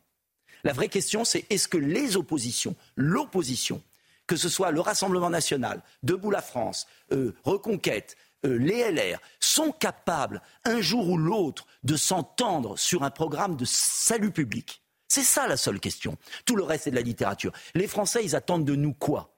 Ils attendent qu'on s'entende, qu'on leur donne un programme en 10 points et que ce programme permette au moins d'éviter la dégringolade de la France. Vous pourriez, être, vous pourriez être ministre de Jordan Bardella? Mais je, ce n'est pas la question de ministre ou pas ministre. Je veux une entente. Oui, mais bien bah, sûr que. C'est une question. C'est moi qui réclame la coalition depuis. Écoutez, j'étais le premier au deuxième tour de 2017 et j'en ai pris plein la figure euh, à prendre mes responsabilités. Donc je le dis au LR. Mais lui à Matignon. Est-ce que, vous, le verriez à Matignon? Je ne rentre pas là-dedans parce que j'en sais rien. On verra qui sera à Matignon. D'abord, c'est le président de la République qui nomme. Il faut d'abord qu'il y ait une dissolution. Mais vous pourriez avoir un avis. Mais j'ai un avis, oui, je veux une alternance. Et j'ai toujours dit qu'il ne fallait pas attendre 2027. Et euh, le meilleur doit être à Matignon. Et l'enjeu, c'est une équipe, bien évidemment. Donc j'ai aucun, aucune réticence à dire cela. Ce que je veux, on ne sera à Matignon d'ailleurs quand je dis on, les patriotes, les amoureux de la France, les amoureux de la France, pas que la droite, les amoureux de la France, au-delà de tout ça, un gouvernement de salut public. Mais on n'y sera que quand on sera capable de s'entendre, d'avoir des propositions simples, claires, et pas de millimélo, pas d'ambiguïté. C'est fondamental. Et on sait ce qu'il faut faire. Et si Jordan Bardella euh, l'est, euh, avec joie. euh, c'est pas la question. La question, c'est le projet et la capacité d'entente avant d'y être. Parce qu'il faut y être. La grande interview de, de, Nicolas Dupont-Aignan sur CNews et Europe 1 en France. Une femme sur quatre renonce à sortir de chez elle seule pour des questions d'insécurité. En Ile-de-France, un quart des habitants se sentent en, insécurité. Euh, c'est pas moi qui le dis, c'est le ministère de, de l'Intérieur. Là, c'est une question de, de, liberté, de liberté de circulation. Il y a des gens qui se restreignent. Qui tous, les, tous les jours, tous les jours. Mais on sait ce qu'il faut faire là aussi. Il faut que les délinquants aillent en prison. Il faut construire les places de prison. Euh, il faut appliquer les peines. Euh, il faut rétablir un État. La police le fait, vous savez. Euh, dans ma circonscription, on a des policiers remarquables, et comme partout en France, ils arrêtent et la justice libère. Et, vous avez dans le programme de Debout la France, dans celui du RN, dans celui de LR, le même programme. Pourquoi on ne l'applique pas ensemble? Pourquoi il n'y a pas une coalition? Voilà. Vous êtes député de l'Essonne, je voudrais vous entendre, donc de région parisienne, je voudrais vous entendre sur ce qui s'est passé dans un collège à Issou, dans les Yvelines. Une professeure a montré un tableau de Giuseppe Cesari, un peintre italien du XVIIe siècle, euh, à la bonne heure, où l'on voit des femmes nues, un joli tableau qu'on voit sur euh, CNews et que vous avez probablement vu euh, si vous êtes auditeur euh, d'Europe 1. ça a choqué des élèves de sixième de confession musulmane. Comment est-ce que vous réagissez? Mais ça, ça veut dire qu'on a abandonné depuis des années. En fait, il faut reprendre le combat. Euh, il faut euh, être intraitable. Et il ne faut pas céder et il faut conforter les professeurs. Mais c'est tout récent. Euh, tout récent. Monsieur Attal a l'air de vouloir faire ce que n'ont pas fait ses prédécesseurs, donc tant mieux. Moi, je ne suis pas dans la critique systématique. Mmh. Maintenant, il faut conforter les professeurs. Il faut rien lâcher. Il faut rien lâcher. C'est tout. L'Union européenne donne son feu vert aux négociations pour faire entrer l'Ukraine dans l'Union. Vous y avez fait allusion il y a, quelques instants, Nicolas Dupont-Aignan. L'Ukraine a-t-elle sa place dans l'Union européenne? Je vous pose la question. Je... Des fous furieux. J'ai une idée de la réponse. Nous sommes sous la domination de Mme van der Leyen, de commissaire européen. La France n'existe plus. Dirigée par des fous. Je vous dis pourquoi. Parce que l'entrée de l'Ukraine, c'est 100 et estimé par le Financial Times. C'est 186 milliards d'euros. 32 milliards pour la France ce pays n'est absolument pas capable d'être dans l'Union européenne. C'est impossible. Vous n'imaginez pas l'état de corruption, euh, l'état. Euh, alors, on embête nos agriculteurs sur des normes. Euh, on est en train de tuer notre industrie française par des normes écologiques complètement délirantes. Et on va accepter un pays qui n'a aucune norme, qui est un Far West et qui est en guerre. Alors même que l'objet de l'Union européenne, aujourd'hui, de la France, mais la France n'existe plus, elle est évanouie, euh, l'objet de la France, ce serait de dire aujourd'hui, euh, il y a un plan de paix à mettre en place, avant qu'il ne soit trop tard entre nous. Et ce plan de paix, je le réclame depuis le 7 mars 2022, j'ai proposé ce plan de paix entre la Russie et l'Ukraine. Vous savez, cette guerre entre l'Ukraine et la Russie, c'est la ruine de l'Europe. Parce que on paye notre, gaz quatre fois plus cher, gaz américain. On est en train de tuer l'industrie européenne. Et qui investit? Vous avez vu les derniers chiffres d'investissement? La Chine et les États-Unis. L'Europe est en train de sortir de l'histoire. Alors, euh, au lieu de répéter comme un canard sans tête, l'Ukraine doit être dans l'Union européenne, on ferait mieux de faire la paix en Ukraine et d'arrêter de mépriser les peuples. Alors c'est pas fait, c'est le tout tout tout début du processus, mais il y a ce premier feu vert. C'est l'inconscience de ceux qui nous dirigent. Merci beaucoup Nicolas Dupont-Aignan. Merci à votre grande interview sur CNews et sur Europe 1. Bonne journée à vous.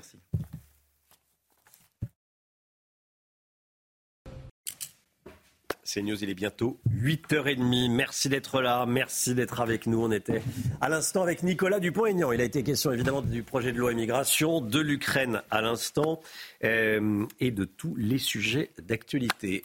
Chana Lousteau est avec nous, toute l'équipe est là.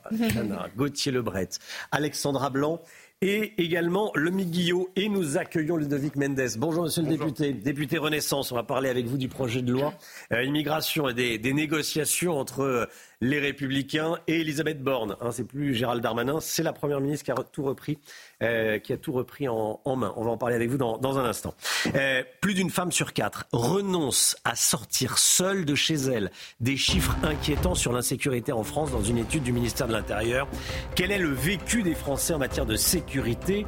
Réponse à suivre immense peine. Ce sont les mots de Catherine Colonna, la ministre des Affaires étrangères, après l'annonce de Tsahal, qui dit avoir récupéré dans la bande de Gaza et ramené en Israël la dépouille du franco-israélien Elia Toledano. Il avait 28 ans. Il avait été fait otage par le Hamas lors de son attaque sanglante du 7 octobre. Harold Iman, journaliste spécialiste des questions internationales, sera avec nous en direct. A tout de suite, Harold. Un accord serait peut-être possible dans les négociations sur le projet de loi immigration. Le gouvernement et les républicains continuent de débattre dans ce but. On est avec vous, Ludovic Mendes, député de Moselle et porte-parole de Renaissance. Et puis le plan blanc activé en Alsace alors que la campagne de vaccination contre la grippe patine.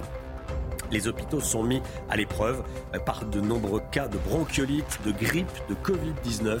Le ministre de la Santé incite les Français à se faire vacciner. Plus d'une femme sur quatre renonce à sortir seule de chez elle. C'est ce que révèle une étude du ministère de l'Intérieur sur l'insécurité en France. Et parmi les autres chiffres marquants, la moitié des Français redoutent d'être cambriolés, 40% craignent d'être victimes d'une agression physique et 38% de vol ou de raquettes. Tout le détail avec Adrien Spiteri.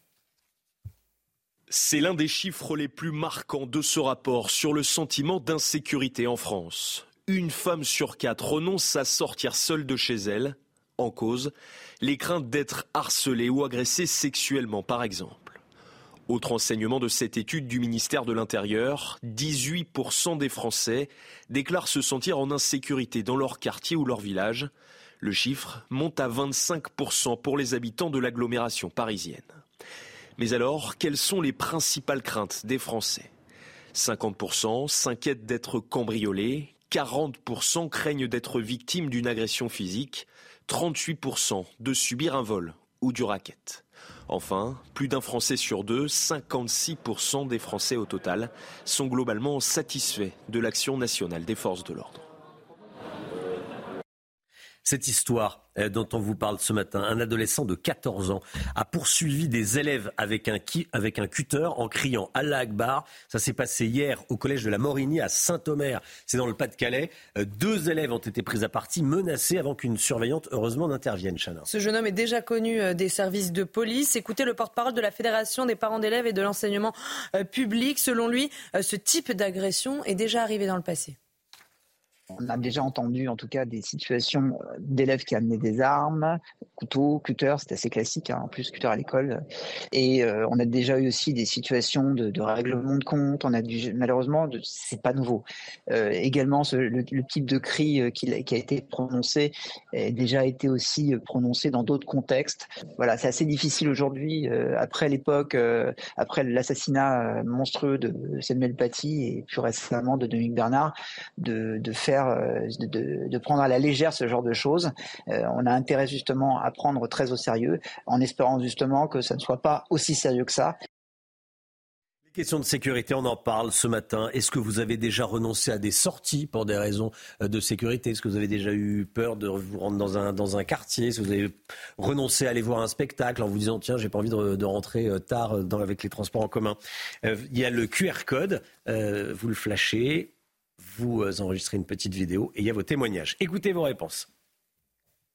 Oui.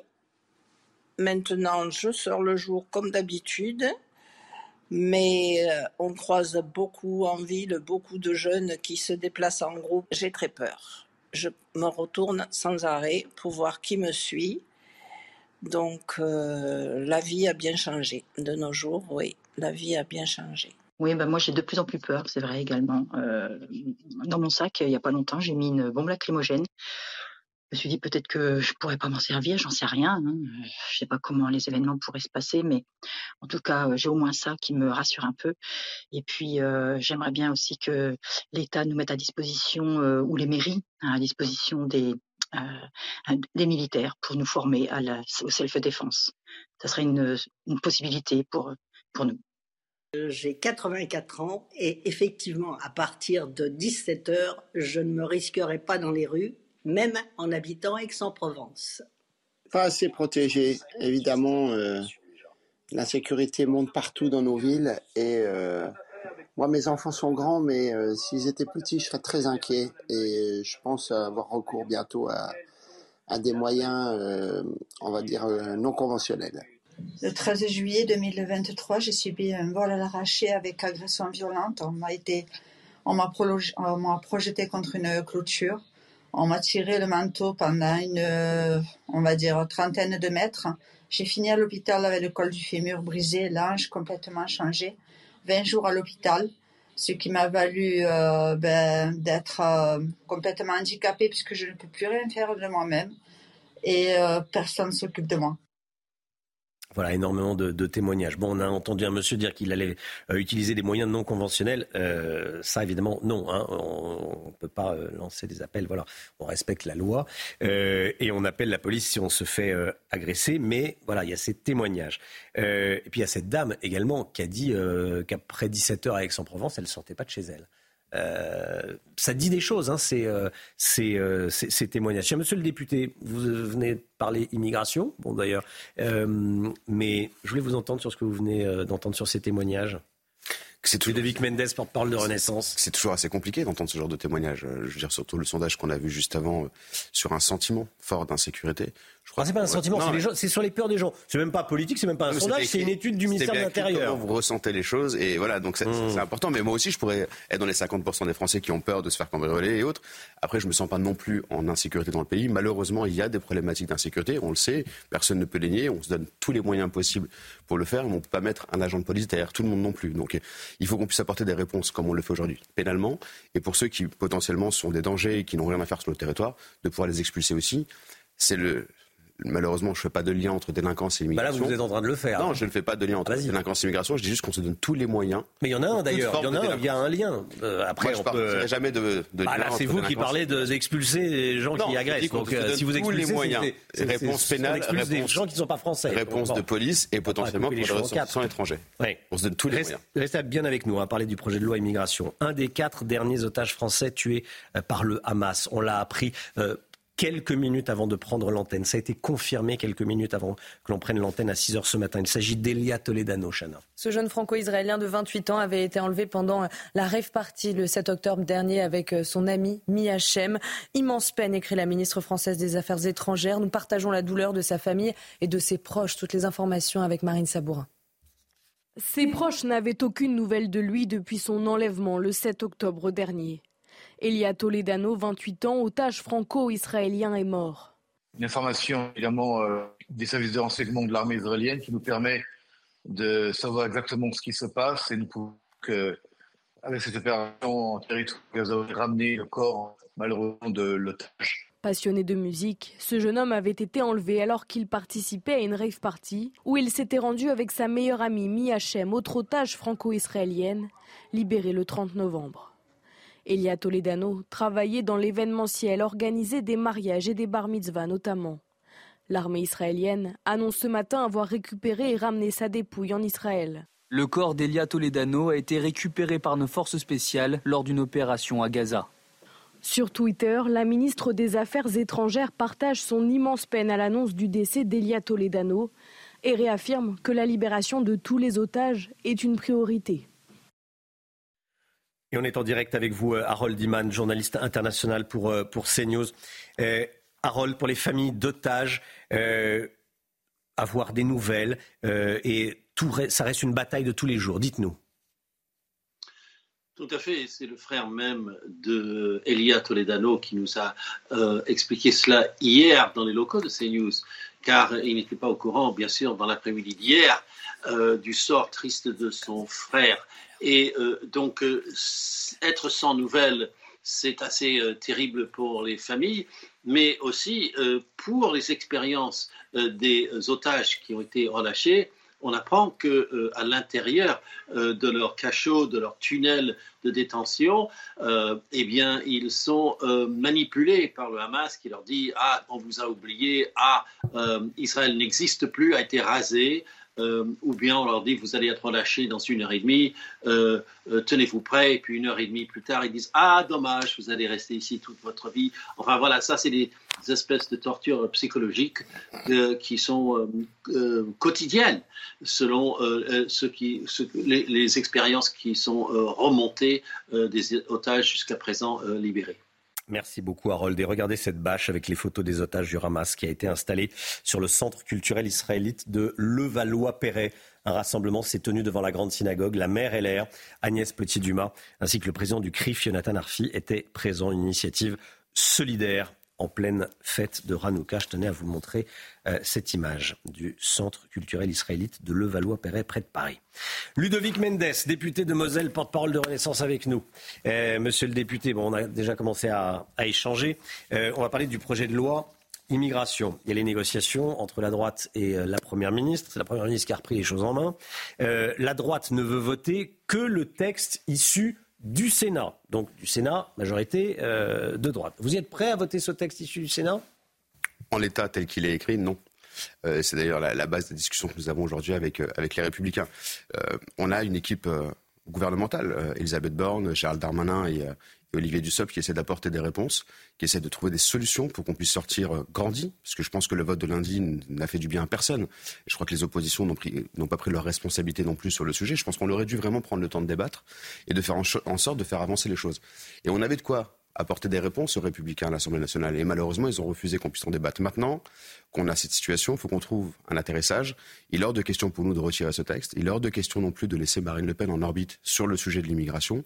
Et je pense que les républicains comme nous devons être totalement responsables, apporter des réponses aux Français. Je rappelle que les sondages montrent que les Français sont plutôt en phase avec ce qui été proposé aussi par le gouvernement, que le texte du Sénat à l'intérieur, il y a quand même encore 95 des articles proposés par le gouvernement. Donc on a des Qu'est-ce qui ne vous va pas dans la version du Sénat? On va aller droit au but. Il y a on des faire très simple. Mais ça, on le dit depuis un certain temps. On hmm. parle de l'AME, on parle du code de la nationalité, on parle de certaines prestations sociales. L'AME, la Première ministre propose de la réformer plus tard. Bah, en même temps, on a un rapport de M. Evin et M. Stefanini qui démontre qu'il faut une réforme, mais qu'en même temps, ça ne va pas que dans le sens proposé par les LR. Donc il faut qu'on puisse atterrir sur le sujet. Nous, de notre côté, on a toujours dit qu'on était prêt à travailler sur l'AME, mais elle n'avait rien à faire dans le projet de loi. Immigration, c'est un sujet plutôt sanitaire, il faut qu'on travaille aussi avec... Mais que ce soit aujourd'hui ou plus tard, vous, vous, accepterez pas de la transformer en, aide médicale d'urgence pour que Jamais. soit une... Il le sait. Et d'ailleurs, les LR entre eux sont pas totalement en phase. Euh, Hervé Marseille, Union centriste au Sénat, il y a une majorité pas en phase non plus. Euh, non, c'est pas si simple que ça. Même chez eux, c'est assez compliqué à, regarder. Mais d'ailleurs, on l'a vu lundi sur les votes. Les LR ne sont pas euh, un groupe uni. Il n'y a plus un chef pour chefer. Donc, il faut qu'on puisse trouver des solutions aussi avec les différents interlocuteurs. C'est là notre plus gros problème. C'est-à-dire que fut un temps, on pouvait parler simplement avec Eric Ciotti et on a un groupe qui suivait. Aujourd'hui, il faut échanger avec M. Retailleau, M. Marlex, M. Ciotti, potentiellement M. Pradier, essayer de trouver des solutions. Donc là, c'est ce qui est plus compliqué pour la majorité et le gouvernement. Enfin, la majorité relative. Mais ça reste la majorité. Le début du problème est quand même là. vous pas la majorité. On l'appelle relative ou pas relative, ça reste une majorité et c'est la, la, responsabilité est, au gouvernement aussi. Sur la régularisation des sans-papiers dans les métiers en tension, la droite veut que le préfet régularise au cas par cas. Euh, est-ce que ça, ça vous irait?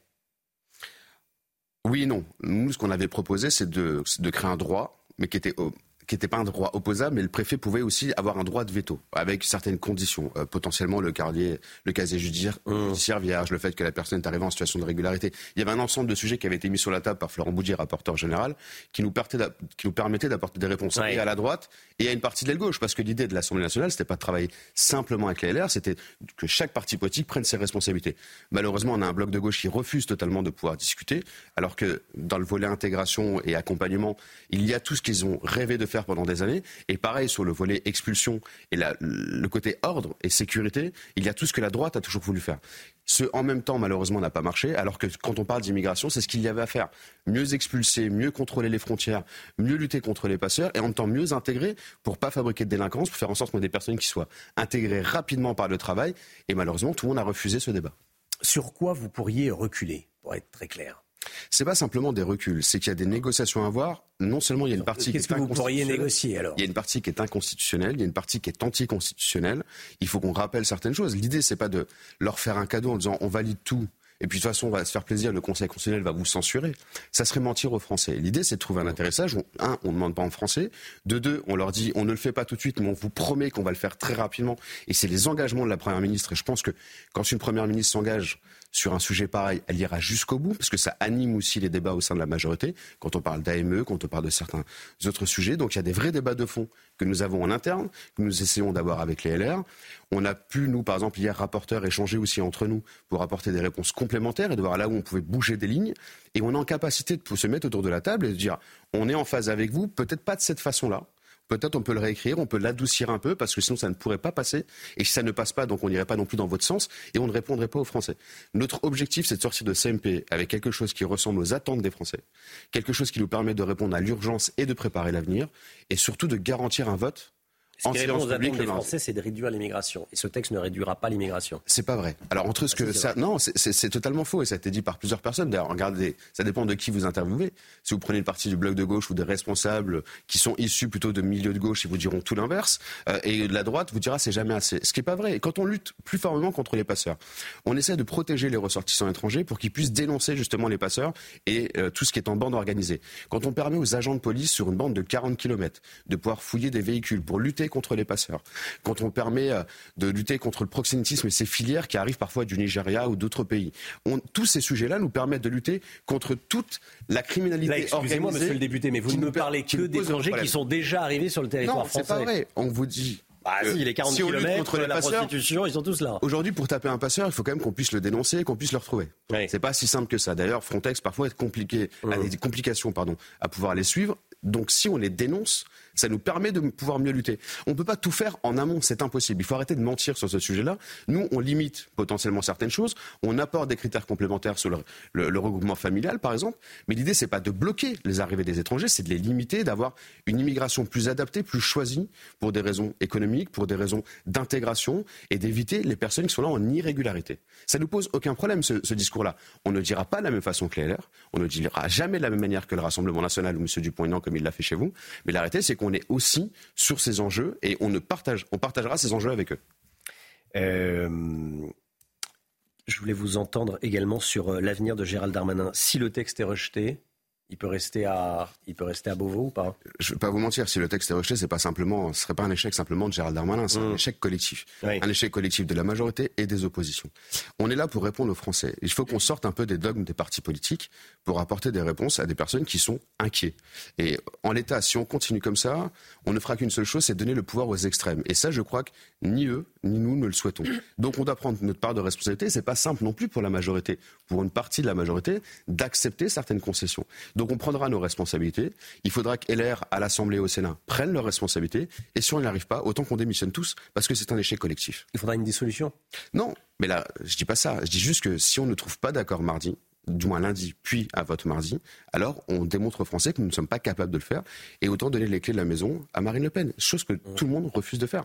Les LR, comme nous. Donc il faut absolument que nous soyons intelligents, responsables. vous avez dit qu'on démissionne tous, ça veut dire quoi C'est façon de parler. Ah. C'est une manière de vous expliquer que si collectivement. Faites attention parce qu'en ce moment. Euh, ça pourrait être mal interprété. Non, il n'y a aucune mauvaise interprétation à faire. Je parle de nous démissionner collectivement, je ne parle pas d'une dissolution. Quand je dis hmm. ça, c'est volontaire, c'est une manière d'expliquer que faut, on est condamné à réussir, et si on n'y arrive pas là, on a donné l'éclat à Marine Le Pen. Et ça, je me le refuserai. Merci Ludovic Mendes, député de Moselle et porte-parole de Renaissance, d'être venu ce matin sur le plateau de la matinale de, de CNews. Merci à vous, bonne journée. 8h46, euh, cet appel émouvant de deux éleveuses de husky qui se sont fait voler sept de leurs chiots. Ça s'est passé dans la nuit, dimanche dernier, directement au sein de l'élevage en Gironde. Les bébés n'ont qu'un mois et dix jours, ce qui veut dire qu'ils ont besoin d'être auprès de leur mère. Alors les deux éleveuses ont décidé euh, de porter plainte. Des propos recueillis par Tony Pitaro. Cinq jours qu'une mère et sa fille sont sans nouvelles de leurs sept chiots. Un vrai déchirement pour ces éleveuses. J'étais au téléphone et euh, ma mère euh, me dit que ben, le, chalet où étaient les chiots est ouvert. Ce qui est étrange parce qu'on ne l'ouvre jamais entièrement et encore moins avec ce temps. On sait que les chiots de un mois ne s'écartent jamais de la mer. Donc même s'ils étaient sortis d'eux-mêmes, ils seraient à côté. Ça peut être qu'un vol en fait. Un chien de cette race se vend en moyenne 1200 euros. Parmi les disparus, l'un d'entre eux souffre d'un retard de croissance, ce qui brise le cœur de Chloé. Ma petite crevette, celle qui est vraiment deux à trois fois plus petite que ses frères et sœurs, euh, elle, si elle n'a pas les soins qu'il faut, ni sa mère, je doute qu'elle survive, euh, même si elle est en intérieur ou quoi. Plus les jours passent, et plus je, sais, euh, je sais qu'ils peuvent avoir passé la frontière, je sais qu'ils sont peut-être morts, je sais qu'ils ont peut-être déjà trouvé des familles et que ces personnes-là même si elles sont au courant que les chiens ont disparu, bah, elles les ont. Donc, euh, on ne sait pas. On, est vraiment. L'ignorance, c'est pire que tout. J'espère euh, que si quelqu'un les trouve, il les reconnaîtra et euh, me contacte par la suite. Chloé et sa mère ont lancé un appel sur les réseaux sociaux pour les retrouver et veulent malgré tout garder espoir. Voilà, il y a une petite musique. Bon, euh, si vous avez des informations, bah vous, euh, euh, vous, joignez ces, ces, deux éleveuses en, en Gironde, voilà, au BARP, B-A-R-P, et puis vous donnez ces, ces informations. J'espère qu'on va les retrouver. Et puis, et puis c'est un vol, ça se vend 1200 euros, ces petits chiens, ces, petits, ces petits chiots. Allez, la santé tout de suite. Retrouvez votre programme avec RTS Chapuis, fabricant français de brancards pour les transports sanitaires. rtschapuis.fr le plan blanc activé dans le Haut-Rhin et le Bas-Rhin en Alsace avec la hausse du nombre de cas de bronchiolite, de grippe et de Covid-19. La situation est très tendue dans les hôpitaux de ces départements, Chana. Hein. Il faut dire que la campagne de vaccination contre la grippe patine. Les chiffres sont bien moindres que l'année dernière. Le ministre de la Santé, Aurélien Rousseau, s'est rendu mercredi dernier dans une pharmacie parisienne. Il veut inciter les Français à faire un effort, surtout à l'approche des fêtes euh, de fin d'année. Reportage signé Jean-Luc Thomas. Allez, on y va. Voilà le stock donc, de vaccins qui reste. L'année dernière, donc, on était à, on a fait en décembre une centaine de vaccinations.